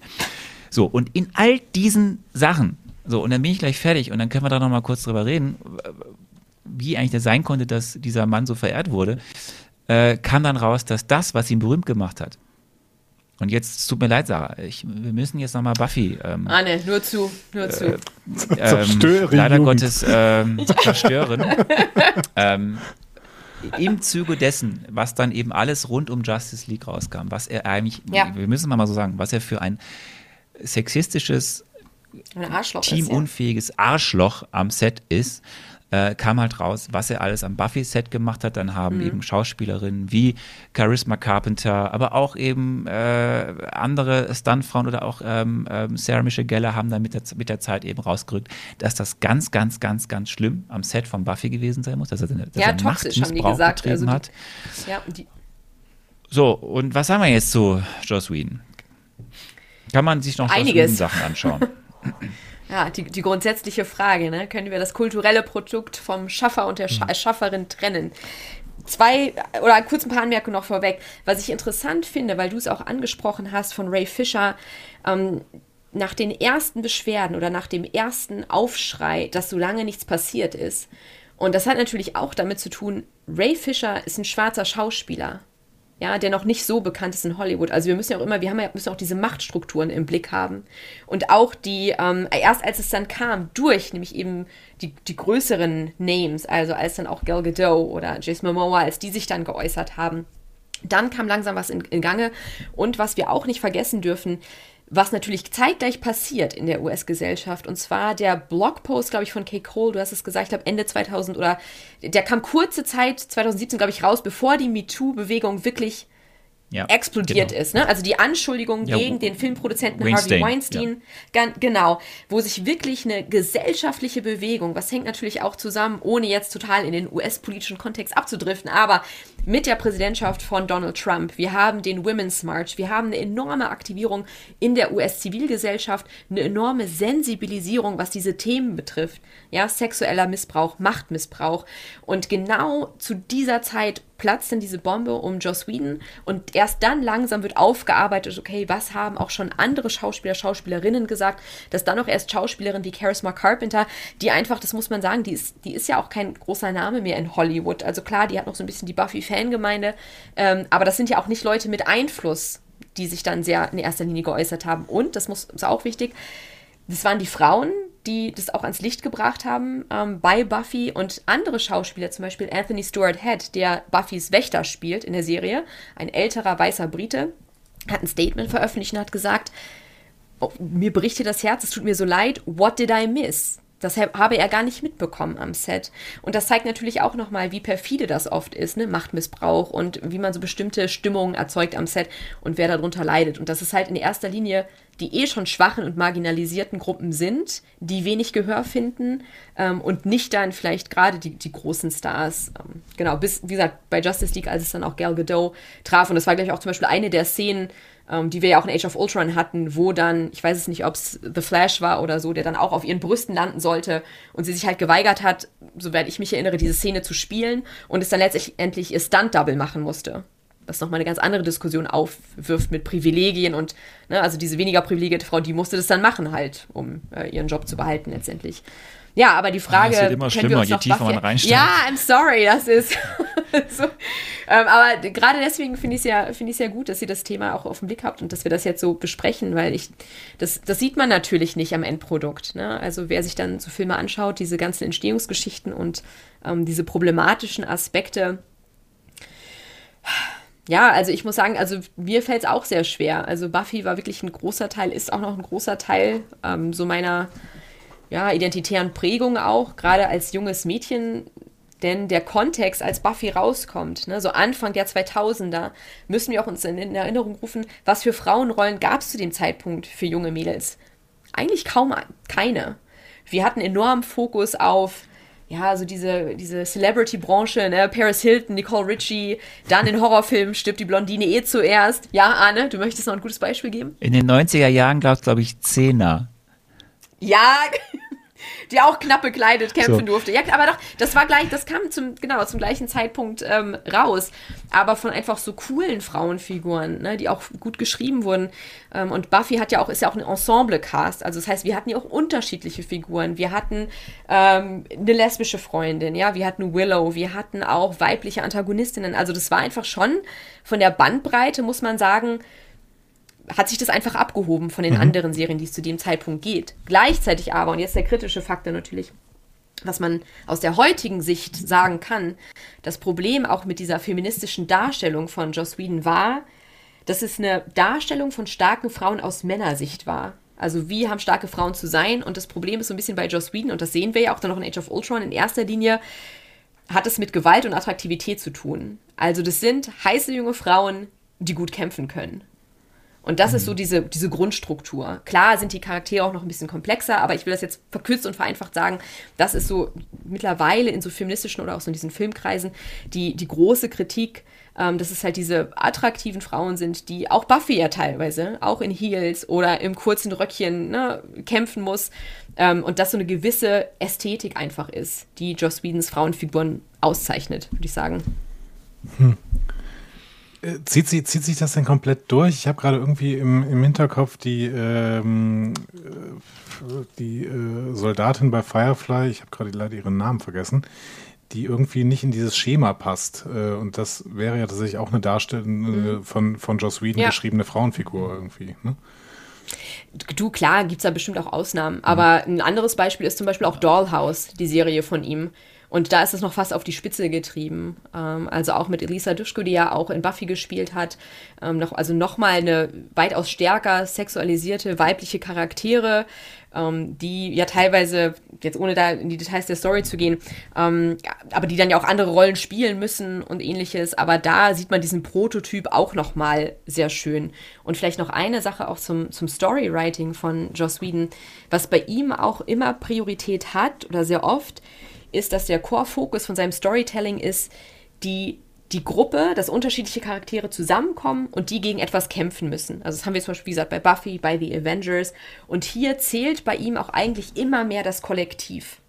Also wenn irgendeine Transgression passiert gegen einen einzelnen Charakter in der Gruppe, das wird eigentlich am Ende irgendwie immer doch eingehegt und es zählt, dass diese Gruppe, diese gefundene Familie, das ist ja auch so eine, so eine Erzählstruktur, the found family trope, ne? Das Wichtige ist, die hält zusammen, die findet wieder zueinander, die kämpft. Das sieht man auch bei Buffy. Und da ist es dann weniger wichtig, ob das jetzt, ähm, ob dann da einige vielleicht nicht so super feministisch sind oder ob es dann problematische Szenen gibt.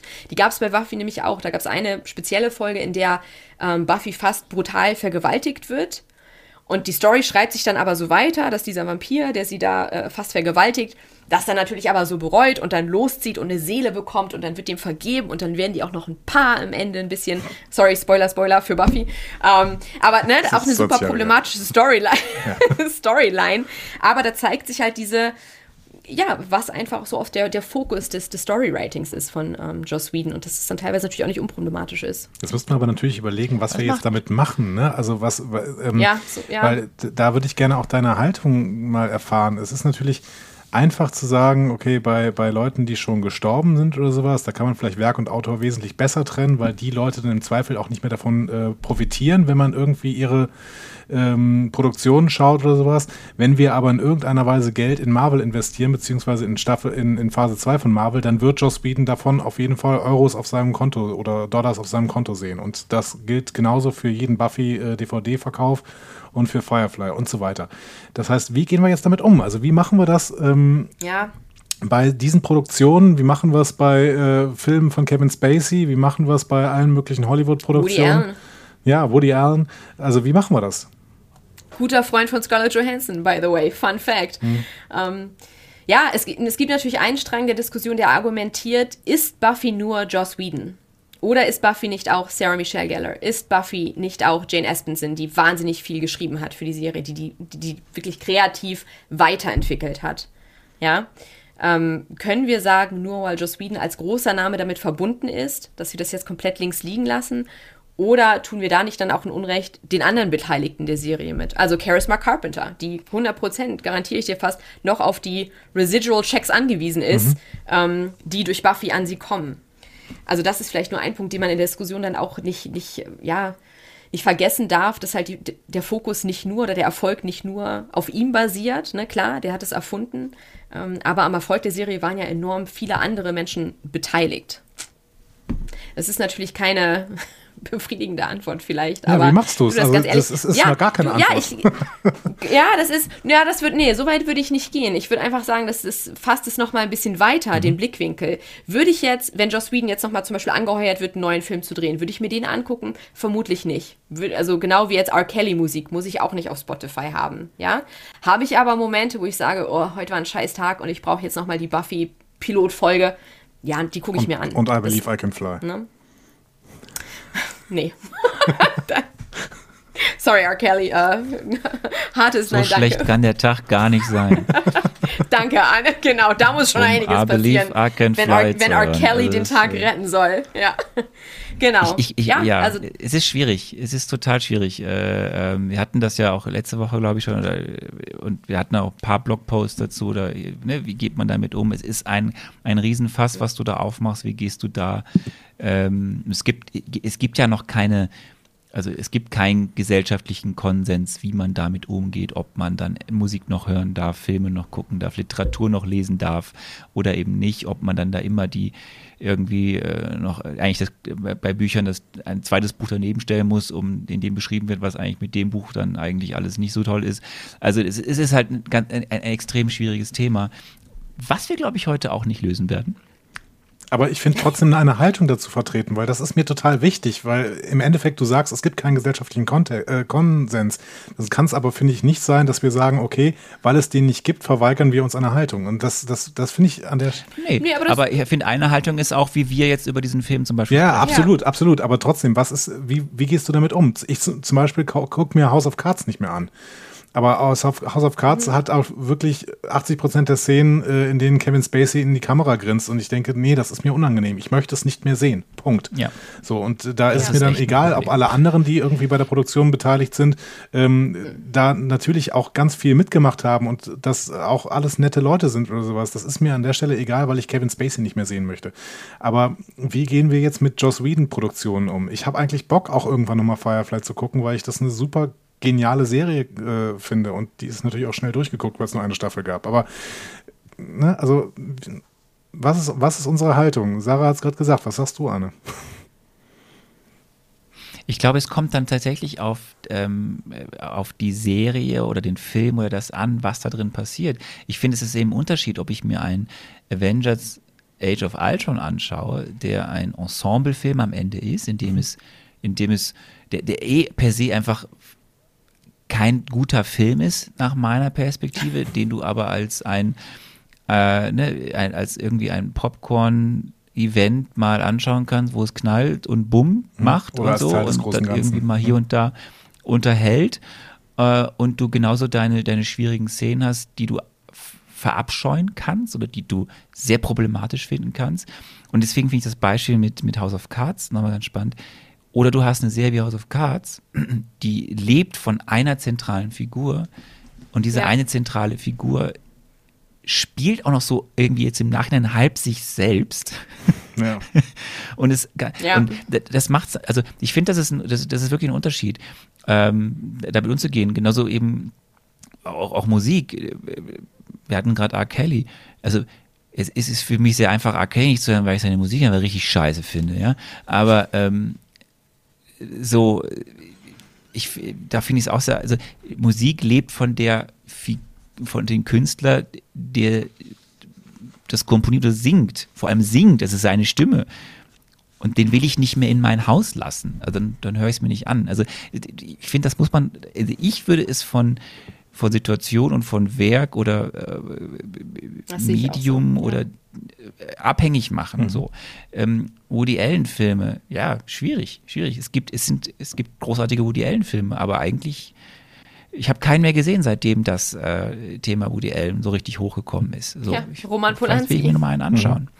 Ja. Roman Polanski, ich habe das Problem immer wieder bei alten Kinski-Filmen, weil ich sie einfach gerne äh, gesehen habe, die großen Kinski-Filme. Und äh, mit der Figur Kinski kannst du aber eigentlich, und sie steht immer im Mittelpunkt und sie hat quasi äh, eine, eine Ja. äh, Screentime wie Kevin Spacey in House of Cards, aber eigentlich darfst du dir Fi Filme mit der Figur Kinski nicht mehr anschauen. Da ist meine Ausrede dann immer, gut, der Mann ist tot und äh, die Familie hat sich nicht zu Schulden kommen lassen, die hat eher noch unter ihm gelitten. Das heißt, wenn die Geld von ihm, wenn die Geld aus diesen Filmen bekommen, dann ist das im Zweifel nicht so schlecht.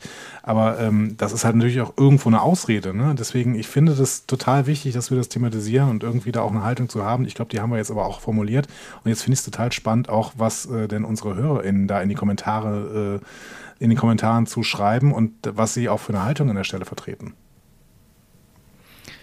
Es gibt eine Menge zu schreiben zu dem Blog, den wir gerade hatten, zu ganz vielen verschiedenen Themen. Ich bin auch schon mal gespannt, äh, ja, wer dann in die DMs kommt. Ähm, das, äh, das war auf jeden Fall sehr, sehr, sehr, sehr, sehr spannend und ich habe sehr viel gelernt. Äh, vielen, vielen Dank, Sarah. Auf jeden Fall bis hierhin. ja, sehr bis gerne. hierhin. Vielen Dank für die Einladung, hat Spaß gemacht. Ähm, es hat sehr großen Spaß gemacht. Ich, ich drücke nur ein bisschen. Wir sind jetzt, wir sind jetzt bei 1,30. So, wir sind Ja. äh, für ein Marvel-Match so Aha, sind wir recht, recht lang. ähm, und ich sage mal so, ähm, auch wenn es thematisch passen würde, jetzt über einen anderen Vollidioten zu sprechen, nämlich Ike Perlmutter, ähm, schieben wir es einfach auf nächste Woche, Andi. Mhm. Ja. Passt da auch. Sind wir nochmal im Jahr 2015, weil es geht am Ende ums Jahr 2015. Äh, und würde äh, sonst galant. Es, es gibt keine gute Überleitung. Es gibt keine gute Überleitung. Jetzt irgendwie, weil wir machen jetzt einen ganz, ganz, ganz harten Cut von einem sehr schwierigen Thema. Kommen wir eigentlich jetzt zu was sehr, man könnte sagen, lustigem. Äh, wir kommen zu einem Ameisenmenschen. Und, Aber es ist ja ähm, irgendwie so ein bisschen dieselbe Spezies. Ne? Also Black Widow äh, ist eine Spinne, eine Ameise. Das ist also schon relativ nah dran irgendwie, so vom, vom Stammbaum her Ja. bestimmt, oder? Wahrscheinlich stimmt das auch nicht, aber zumindest wäre es eine Überleitung gewesen. Aber schon mal elegant gelöst, Andi. Ja, es, es, es ist, du gibst dir Mühe. Ähm, ja, wir, wir würden jetzt zum zwölften Film des MCUs kommen und ähm, aber jetzt, jetzt müssen wir, Sarah, du, du kannst uns gerne weiter ähm, hier äh, beehren und mit mir lachen über das, was Anni gleich erzählen wird. Oder du kannst sagen, Leute, ich habe jetzt einfach wirklich, jetzt habe ich einen Papp auf. Ähm, auf jeden Fall müssen wir erstmal ganz klar sagen, Sarah, es war großartig bis hierhin, dass du das alles hier äh, für uns analysiert hast und mit uns analysiert hast. Das war ganz toll. Vielen Dank. Oh, Dankeschön. Ja, danke für die Einladung. Also hat mich auch gefreut. Und wie gesagt, ich finde es auch super, dass ihr das Thema ja auch aufgegriffen habt, dass halt nicht immer dann sozusagen die Last ist dann, dass die, die weiblichen Fans das immer dann nochmal anmerken müssen oder darüber sprechen müssen, ähm, sondern dass ihr das auch als Aufhänger genutzt habt. Also, ja, vielen Dank für die Einladung, gerne wieder. Aber ich höre gerne noch ein bisschen zu, was Andy jetzt äh, ja, sich zurechtlegt für Ant-Man. Dann verabschieden wir uns noch nicht von dir, ne? Sondern ähm, du darfst jetzt gleich äh, mich auslachen, während ich auf Basis von Arnes Tipps wahrscheinlich wieder, ich bin gespannt, wie viele Tipps ich diesmal bekomme, über Ant-Man spekuliere. Ich auch. Äh, ich, ich, ich freue mich sehr. Sarah, unterstützt mich gerne oder, oder, äh, oder verwirr einfach auch noch Andi. Das mache ich auch sonst immer. ähm, lieber, lieber Andreas, wir kommen, wir kommen zum letzten Film der zweiten Phase. Ähm, ne? Und wir sind nach Guardians of the Galaxy beim zweiten Origin-Film der zweiten Phase. Mhm. Ja, Hab ich mir fast gedacht. die Menschen kannten wir ja schon und jetzt, jetzt kennst du, jetzt kennst du, ja, schon, schon mal ein guter Tipp, ne? Also wir kommen zu Ant-Man, einer außergewöhnlichen kleinen Figur. Ähm, Andi, was weißt denn du über Ant-Man? Ich ähm, weiß, dass Ant-Man sehr klein ist, wenn er Ant-Man wird. Also vielleicht verwandelt er sich. Ich glaube, er verwandelt sich bestimmt. Das ist bestimmt so wie bei Spider-Man, dass er von einer äh, radioaktiven Ameise gestochen wird oder sowas. Aber das, äh, dazu muss ich gleich noch spekulieren. Auf jeden Fall ist äh, Ant-Man, wenn er Ant-Man ist, sehr, sehr klein und hat offensichtlich eine Freundin, die eine Wespe ist. Mehr, mehr weiß ich ehrlich gesagt, stand jetzt nicht. Und vielleicht stimmt das auch nicht. Okay. We will sie. Ich frage mich, ob der Antagonist im nächsten Film ein Schuh ist. Irgendwie, aber gut, wir werden sehen. okay. Schon allein dafür hat es sich gelohnt, am Ball zu bleiben. Das ist sehr schön. Ähm, ich gebe dir heute weniger Tipps. Definitiv. Also, ne, du hast darum gebettelt, dass ich dir weniger Tipps gebe. Ich kriege ja auch jetzt immer einen drauf von unseren Hörerinnen und Hörern, dass ich zu viele Tipps gebe. Mhm. Ähm, also heute weniger. Trotzdem natürlich wieder ein kleiner Blick in die Comics.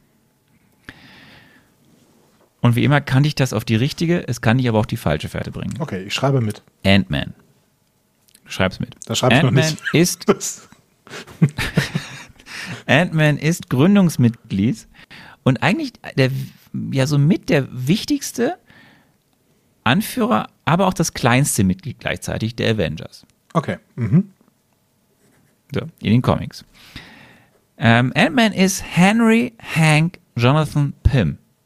Und über Henry Hank Jonathan Pym habe ich letztes Mal schon was erzählt, nämlich dass Henry Hank Jonathan Pym, man kann diesen Namen nicht oft genug sagen, ähm, der Schöpfer von Ultron war. Aber Hank Pym ist eben auch Ant-Man. Ich dachte, ähm, Hank Pym wäre der Wissenschaftler. Oh gut, okay, ich, ich muss gleich spekulieren. Also, Hank Pym ist äh, ein wissenschaftliches Genie auf dem Feld der Biochemie. Mhm, okay. Ja? Und fühlt sich aber immer irgendwie bei diesen ganzen Starks in der Welt und den anderen Menschen irgendwie so immer im Schatten dieser anderen wissenschaftlichen Mitstreiter. Und ist deswegen so von Unsicherheit und Neid zerfressen. Was ihn jetzt nicht zu einem extremen Sympathiebolzen macht. So. Aber er ist Ant-Man. Ähm, Aufgrund des Verlustes seiner ersten Frau. Ich habe eine Frage. Ja, bitte. Ja. Haben wir Hank Jetzt Pym? Ja, wir sind gar nicht fertig. Nee, mir ist gerade was eingefallen. Haben wir Hank Pym bei The Incredible Hulk gesehen? War das dieser andere Wissenschaftler, Mr. Green oder so? Nein. Nein, okay. Gut. Nein, nein, nein. Okay, wir haben aber Anspielungen auf Hank Pym bekommen, zum Beispiel beim ersten Tor. Okay. Mhm. Ja. Ähm, aufgrund des Verlustes seiner ersten Frau äh, wird er zu einem, der Ungerechtigkeiten bekämpft und rächen möchte. Mhm. Und deswegen erschafft er das PIM-Partikel. So, und dieses PIM-Partikel kann körperliche Masse und Dimension verändern. Also kann ihn zu Ant-Man machen. PIM-Partikel, merken. Mhm. So, da er bei seinem ersten Schrumpftest in einem Ameisenhaufen landet, ist er so fasziniert von den kleinen Rackern, dass er daneben noch was anderes erfindet, nämlich die Möglichkeit, mit diesen Ameisen zu kommunizieren. Oder sie dazu zu bringen, Dinge zu tun, die er möchte. Also er kann Ameisen kontrollieren, dieser Ant-Man. Vielleicht heißt er deswegen auch Ant-Man. Mhm. Man weiß es nicht. Ähm, er entwickelt zudem mit einer Kollegin und es ist übrigens später seine zweite Frau, nämlich Janet van Dyne. Ich, ich spreche sie immer so aus. Ich, ich, für mich ist das ein holländischer Name, Janet van Dyne. ähm, okay. Einen weiteren Anzug zu kreieren. Und diesem Anzug, der auch Dinge verändern kann, also auch Größe und so, gibt den Namen The Wasp. Mhm. Ant-Man and the Wasp. So, ja. also, was kann dieser Ant-Man? Er kann Größe und Masse verändern, kann Insekten kontrollieren und äh, was ist so seine aktuelle Mission oder was ist seine Mission in diesem Marvel-Comic-Kosmos? Versuchen, das Universum zu einem besseren Ort zu machen und dabei ein paar. Ach Quatsch, Mist. Shit, ich hab Copy-Paste. Das ist noch, das ist leider falsch. Es ist, es ist Copy-Paste gerade noch von Guardians of the Galaxy äh, von Rocket Gut, aber Raccoon. bestimmt möchte der das Universum auch zu einem besseren Ort machen, aber halt im Kleinen. ähm, Hast verstanden? Im Kleinen, im Kleinen, da ne? Hast verstanden. Da, da muss ich jetzt, äh, ihr müsst jetzt kurz warten, bis ich Ant-Man gefunden habe. Ähm, das geht natürlich gar nicht, dass ich dir vorenthalte, welche Mission Ant-Man. Hier, Mission ähm, Verbrechensbekämpfung. Das war's. Sehr gut. So, äh, Er macht das Universum zu einem besseren Ort. er macht das Universum zu einem besseren Ort. Hat er, Ähm, Verbrechensbekämpfung, die- hat er was die- mit Jessica Jones und diesen ganzen Street Avengers da zu tun? Die Street Avengers. Ja, das ist ja Lieblingsname. Street Avengers. Aber Ja. Sarah, beantworte doch mal, diese Frage darfst du beantworten, Sarah, die Andi gerade gestellt hat. Die darfst du jetzt beantworten. Ob, Ant- ob Kurz Ant-Man und mit den knackig. Street Avengers? Ja. Nein. Okay. Danke. Jetzt mit denen so sehr ich Jessica Das waren Jones auch auch mag, alle aber Tipps. uh -uh. Das waren alle Tipps? So, ich habe, wie gesagt, ich habe dir jetzt gerade, wie in den guten Anfängen dieses Podcasts, einfach nur ein bisschen was zu Ja. der Figur Ant-Man aus den Comic-Kosmos erzählt. Jetzt gibt es noch, wie immer, auch noch die letzten Fakten zum Film. Mhm. Regie führt bei diesem Film Peyton Reed. Mehr zu Peyton Reed nächstes Mal. Jetzt kommt einer von zwei Tipps. Also, die wirklich erste Frau, habe ich richtig verstanden, ne? Peyton? Peyton Reed ist ein Mann. Okay. Nee.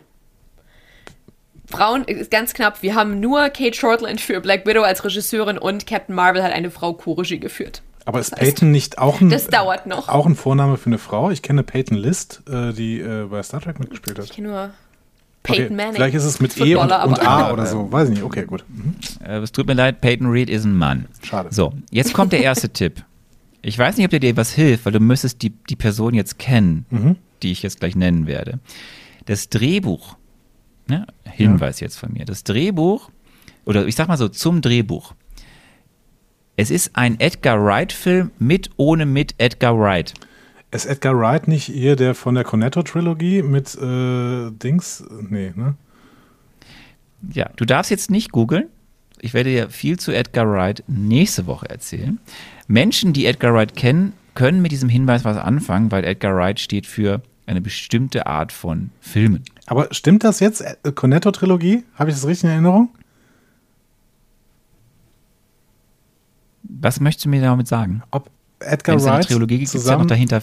zusammen mit, ähm, wie heißt der äh, Scott-Darsteller aus den neuen Star Trek-Filmen, hat er zusammen mit dem die äh, Cornetto-Trilogie gemacht. Hier mit äh, The World's End Nimm so. mal, nimm mal Filme, The World's nimm mal End Filme zum von der Beispiel. Trilogie.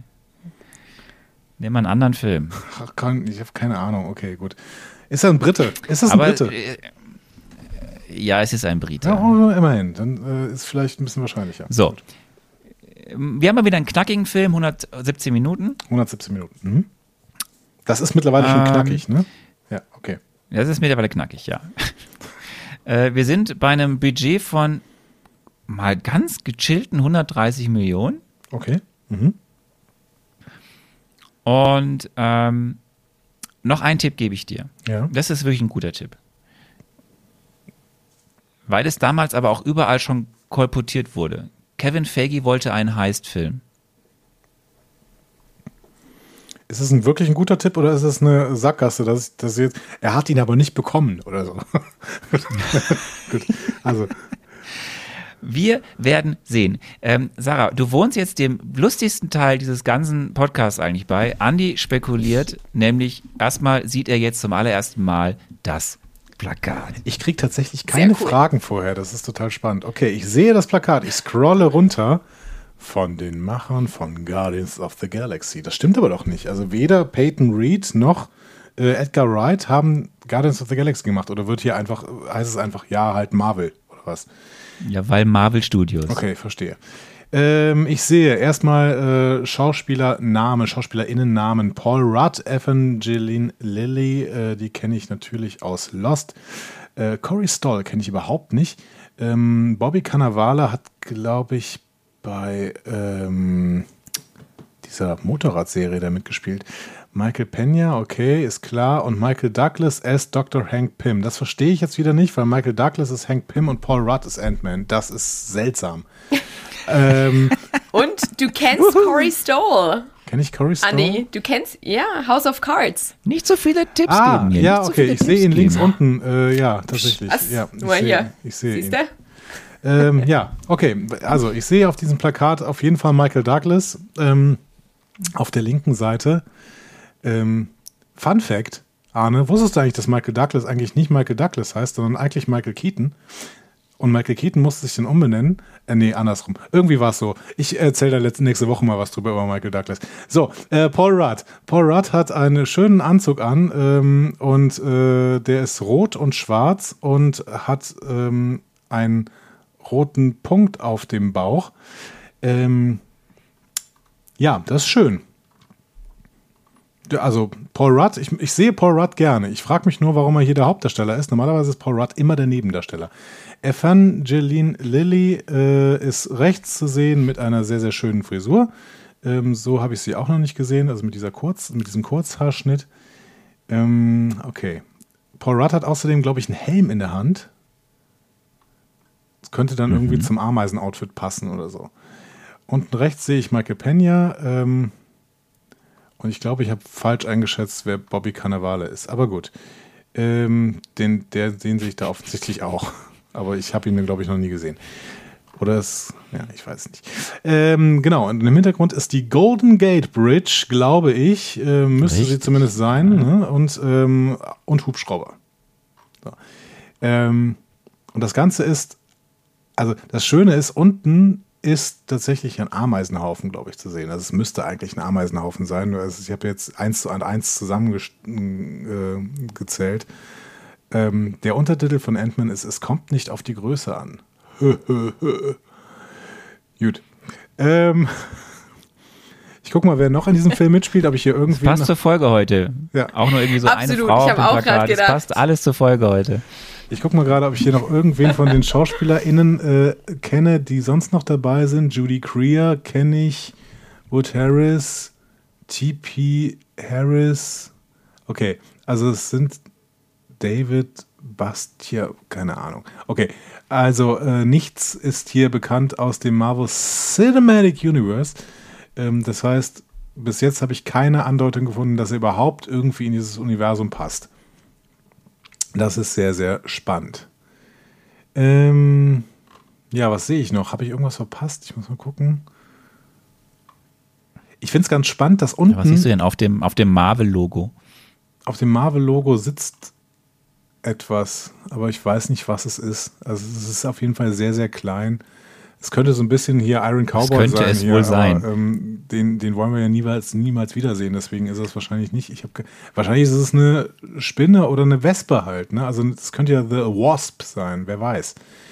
Ähm, wobei spielt Evangeline Lilly The Wasp wahrscheinlich. Aber warum ist sie da nicht im Outfit? Alles sehr, sehr schwierig. Was ich spannend finde, sind unten noch so ein paar geometrische Formen, die in diesem ähm, die da drin sind irgendwie. Also da, die sind irgendwie unmotiviert, wirken die da reingequetscht. Also da unten sind so, so, keine Ahnung, Waben. Man könnte sagen Waben. Das würde wiederum zu The Wasp passen, oder? Bauen die ihre Häuser in Waben? Ich glaube nicht. Ne? Das wäre The Bee. Ant-Man in the Bee. Ich weiß es nicht. Ich, keine Ahnung. Also da sind irgendwelche geometrischen Formen, die mich gerade verwirren. Mal gucken, ob die irgendeine Bedeutung noch haben. Mehr sehe ich tatsächlich nicht. Ich finde es spannend, wie, ähm, spannend, wie die Männer unten aussehen. Also ähm, Michael Pena hat irgendwie ein komisches Hemd an. Ähm, Bobby Cannavale sieht aus, als hätte er einen Schlammanzug an oder, oder so einen Bademantel.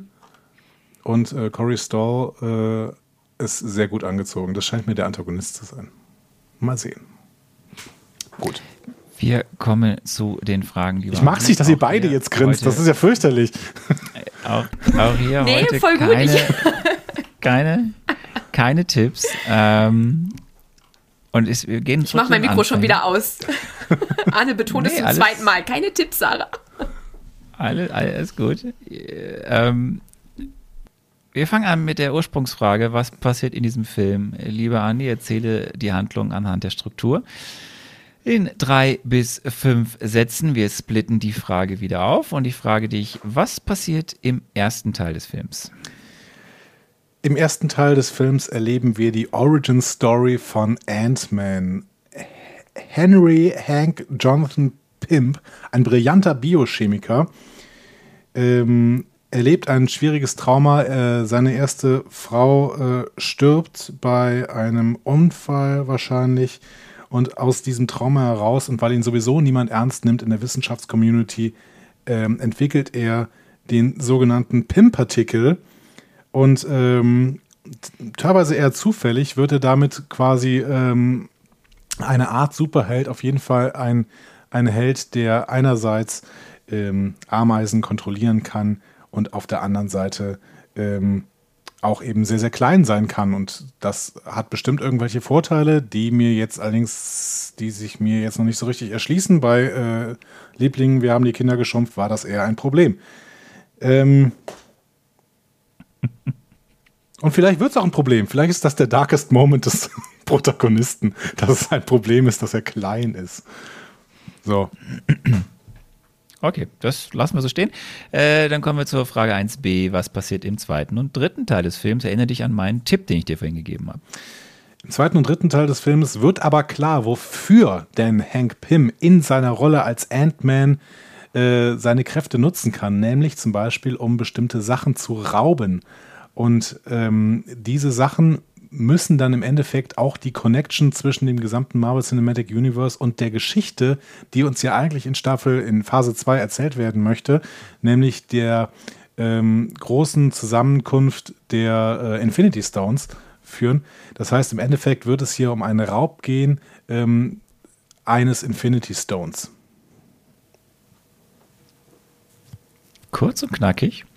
Kurz und knackig, äh, ich, ich, ich freue mich zu sehen, wie Sarah versucht, nicht. Ähm, das gelingt euch beiden nicht übrigens, also nicht du, zu lachen. Sarah, du musst noch warten. Ich freue mich gleich auf das Ende, wenn du dann äh, als erste Person äh, über, äh, live hier äh, sagen darfst, wie das denn so war, was Andreas erzählt hat. Frage 2. Wer ist denn der Antagonist? Sind die Antagonisten und was treibt die Person, die Personen an? Und ist es gut oder schlecht? Die Antagonisten ergeben sich nicht aus der Origin Story von Ant-Man, sondern ergeben sich quasi erst aus dem, was Ant-Man denn im zweiten Teil vorhat, beziehungsweise sie sind dann eben diejenigen, äh, die Ant-Man im zweiten Teil ausrauben möchte und äh, denen er natürlich dann äh, dementsprechend entgegensteht mit seiner Motivation. Ähm, es ist quasi ein Verbrecherkartell. Er möchte sich ja auch gegen ähm, die organisierte Kriminalität vielleicht in LA, wo ja die Brook, die, die Golden Gate Bridge ist, anders als wir ja, vorher gedacht haben, dass sie nämlich in San, Francisco, Francisco ist. Ähm, möchte sich gegen die organisierte Kriminalität in San Francisco stellen. Und ähm, Genau, also die, seine, seine Gegner sind die ähm, Mafia-Bosse oder sagen wir Mafia-Bosse, keine Ahnung, die organisierte Kriminalität von San Francisco. Gibt es einen Love Interest? Und wenn ja, lieber Andi, erzähl mir mehr drüber. Der Love Interest von Hank Henry, Hank Jonathan Pym, Hank Jonathan Pym ist ähm, Janet Van Dyne, die natürlich, nachdem er sie kennenlernt, auch so stark als Love Interest auftritt, dass er sie irgendwann heiraten wird. Es wird seine zweite Frau und äh, Janet Van Dyne äh, wird ebenfalls ähm, mit dem PIM-Partikel äh, in eine besondere Superheldin verwandelt werden, nämlich The Wasp. Ich habe mal eine Zwischenfrage, ist jetzt off-topic. Wer ist eigentlich dein Hauptdarsteller? Ähm, Sehr gute Frage, Arne. Das würde mich jetzt auch interessieren. Das also, mein Hauptdarsteller ist Paul Rudd. Ähm, also Hast du schon mal irgendwie jetzt gerade in diesem Ganzen, was du erzählt hast, was über den erzählt? Ja, der ist halt, der, ich, ich habe es vielleicht nicht ganz gecheckt, aber meiner Meinung nach ist das Ant-Man, nachdem er mit dem Pimpartikel, äh, ne? okay. Jetzt, oh Gott, ja, ja, nee, ich habe ich hab nichts über den erzählt, du hast völlig recht. Ähm, natürlich ist Paul Rudd nicht Hank Pym. Warum habe ich denn die ganze Zeit okay. gedacht, dass Paul Rudd auch Hank Pym wäre, dass er irgendwie sich klein machen kann und verjüngen und äh, Insekten kontrollieren? ähm, naja, gut, ja, aber das, das ist ein kleiner Gap, das ist ein kleiner Gap, den kriegt man noch gefüllt irgendwie. Also da spielt halt noch ein anderer ja, eine Rolle. Keine Ahnung. Ja, sein Sohn. Dann kommen wir doch mal zum Marvelous Movie Moment. Mhm. Was ist denn der Marvelous Movie Moment? Der Marvelous Movie. Blah. Nochmal. Der Marvelous Movie Moment ist ähm, der Heist. Der Einbruch, bei dem irgendwas geraubt wird. Bist aber heute nicht so kreativ, oder? Ey, Entschuldigung. Aber er bewegt sich auf der sicheren mein, Seite mein Problem noch. ist, Also, ne? genau, mein Das- Problem ist immer, wenn ich zu genau bin, dann rede ich immer den ersten Mhm. Satz gut und der zweite Satz ist dann völliger Bullshit. Deswegen habe ich angefangen, nur noch sehr, sehr allgemeine Sachen zu erzählen. Du lässt dir viele Türen offen, Andi. Ja. Sehr strategisch klug. Ja, bitteschön. Ja. Damit es nachher wirklich so klingt, als Ähm. könnte man mir fünf von fünf Ameisen geben. Gibt es ein Ameisen-Emoji? Hm? Passen wir. Äh, ähm, wir, ja, gibt es, Ja. gibt es. Ähm, was ist denn der Stan Lee Cameo? Stan Lee spielt einen Insektenvernichter in äh, San Francisco, äh, der in irgendeine Bude kommt und äh, tatsächlich dann äh, kurzfristig eine Gefahr, äh, also äh, ja, also der wird halt gerufen, weil irgendwer halt Ameisen sieht und die sind dann aber wieder verschwunden in dem Moment, wo Stan Lee kommt und dann ist es halt so, das war ja gar keine richtigen Ameisen, das war ja ähm, Ant-Man und seine Bagage. Das Wir könnte echt sein übrigens. Ich Film- bin ziemlich, bin ziemlich begeistert von dieser Idee. Also wahrscheinlich stimmt es nicht, aber es könnte echt sein. Das wäre ein schöner Stan Lee Cameo. Du, ja, wir, wir, wir, wir werden, ähm, Frage 6, wir werden zwei Post-Credit-Scenes sehen. Mhm. Zwei. Was sehen wir denn? Das ist die Frage. Ich hatte eben kurz den Gedanken, ob vielleicht der PIM-Partikel auch der letzte Infinity Stone sein könnte. Ähm, auf der anderen Seite hätte er ihn dann nur entdeckt und nicht entwickelt. Und ich glaube, du hast eben das Wort entwickelt benutzt. Das heißt, ähm, wir sehen, wie ähm, wir sehen einerseits die große Einbettung in das gesamte, die gesamte Handlung der äh, Phase 2, nämlich dass Thanos darauf aufmerksam wird, dass Hank Pym bzw. Ant-Man jetzt ähm, im Besitz eines Infinity Stones ist, den er ja durch den Heist geraubt hat. Und wir sehen, wie äh, Ant-Man mit den Avengers zusammenkommt. In welchem Setting, das lasse ich jetzt mal offen. Ich weiß es natürlich, aber ich sag's jetzt mal nicht. Ja, dann hast du ja schon Frage, Frage 7 beantwortet. Was ist die Rolle im MCU? Die Rolle im MCU ist die Entdeckung des letzten Infinity Stones. Entdeckung und Bergung vielleicht, könnte man sagen. Also der wird ins Spiel gebracht. Also, Und außerdem Ähm. natürlich ein weiteres Mitglied äh, zu den Avengers hinzuzufügen. Also mindestens eins. Vielleicht The Wasp ja auch. Also mindestens ein Mitglied wird zu den Avengers hinzugefügt. dann sind wir durch, Andi. Ja. Sehr schön. Ähm, Sarah, was hältst du denn von Andis Spekulation? Ja, vielversprechende Ansätze sind dabei, würde ich sagen. Aber ähm, ich freue mich sehr auf die Aufarbeitung in der nächsten Folge. Ich habe wirklich Stand jetzt gar keine Ahnung, was dieser Film in irgendeiner Weise mit dem Marvel Cinematic Universe zu tun haben könnte, wenn es nicht um den letzten Infinity Stone geht. Wir werden das sehen. Liebe Leute, wenn ihr, äh, ja, Andi hat ja schon gesagt, es gibt dieses, Ameisen, dieses schöne Ameisen-Emoji. Ähm, äh, ne, fünf werdet ihr doch nicht brauchen wahrscheinlich. Also bitte, Aber, ähm, Arne, also bitte. Rude. aber ihr könnt ja mal eins bis fünf geben. Und dann gucken wir mal. Nicht wahr? Ich freue mich. Oberlanden. So, jetzt musst, jetzt musst du, Andi, wieder hier, äh, hier die Anmod machen.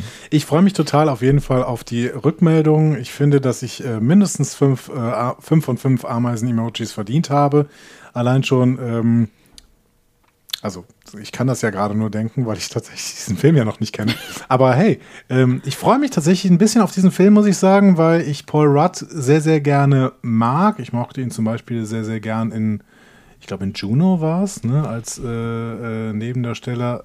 Ähm, ähm, und Evangeline Lilly mag ich auch sehr gerne. Jetzt nicht unbedingt aus den äh, Herr der Ringe-Filmen, äh, beziehungsweise Hobbit-Filmen, sondern tatsächlich mehr aus Lost.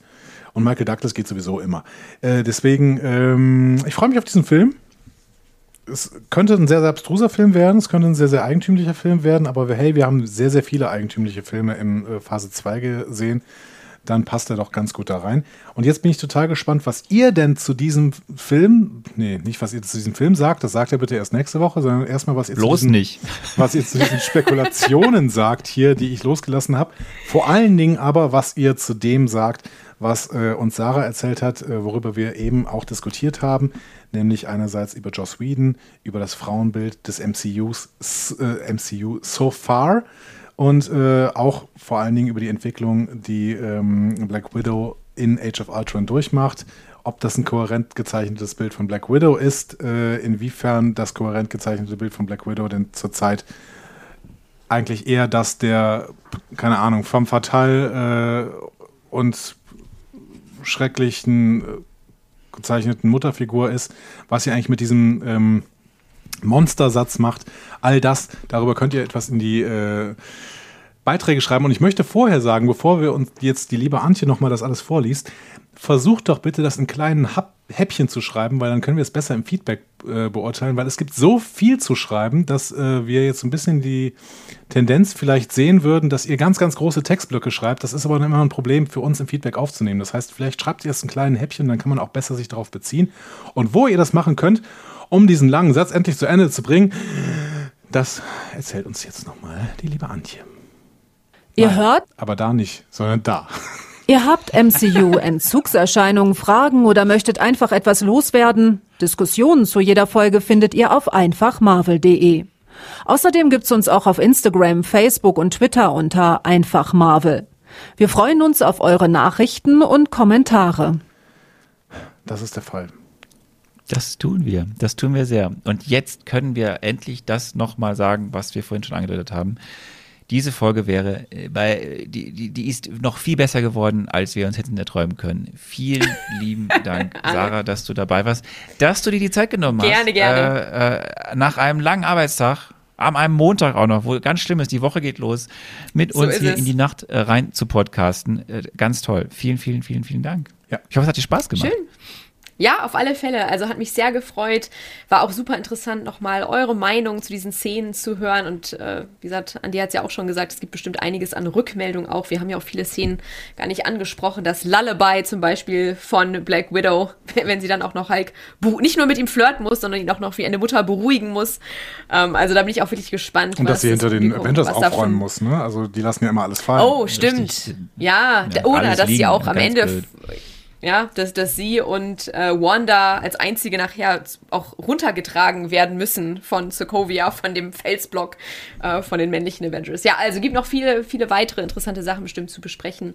Und da freue ich mich auch. Bin auch sehr gespannt äh, auf das Feedback genau aus eurer Community und wer auch genau die Unterhaltung weiter fortführen möchte. Ich bin auch auf Twitter sehr aktiv eigentlich, also freue mich auch da über Rückmeldungen. Kannst du den nochmal mal kurz Danke an sagen? euch für die Einladung.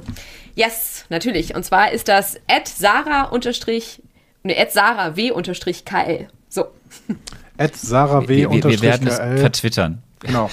ganz Ähm. so ist es, so ist es. Wenn die Folge rauskommt, ich werde sie auch retweeten, also das, da, da finden wir schon zu, äh, zueinander. Werbung. Yay. Und schick mal, ein- schick mal ein paar Ja, Herzen klar. an Sarah. Äh, das, äh, ich schicke auf jeden Fall ein paar Herzen an dich. Ähm, vielen, vielen Dank, äh, dass du uns so äh, da bereichert hast mit dieser Perspektive, die wir als War das äh, gerade die Merkel-Raute? Nee, das war ein Herz, du Depp. Was, das war ein Heart. Hallo, das war hier. So. Man sieht es jetzt natürlich nicht im Audioformat, aber es war ein Herz. Genau. Äh, und äh, vielen Dank, wie gesagt, dass, wir, dass du uns diese Perspektive gegeben hast, die wir als äh, alte weiße Dudes nicht hätten leisten können. Danke, danke, danke. und äh, ich würde sagen, damit gehen wir raus. Ähm, ja, tschüss, macht's gut, einen schönen Abend, einen schönen Morgen oder wann immer auch ihr das hört. Und äh, wir hören uns nächste Woche wieder am Marvelous Marvel Mittwoch. Macht's gut. Vielen Dank, Sarah. Bis dann. Ciao. Gerne, ciao.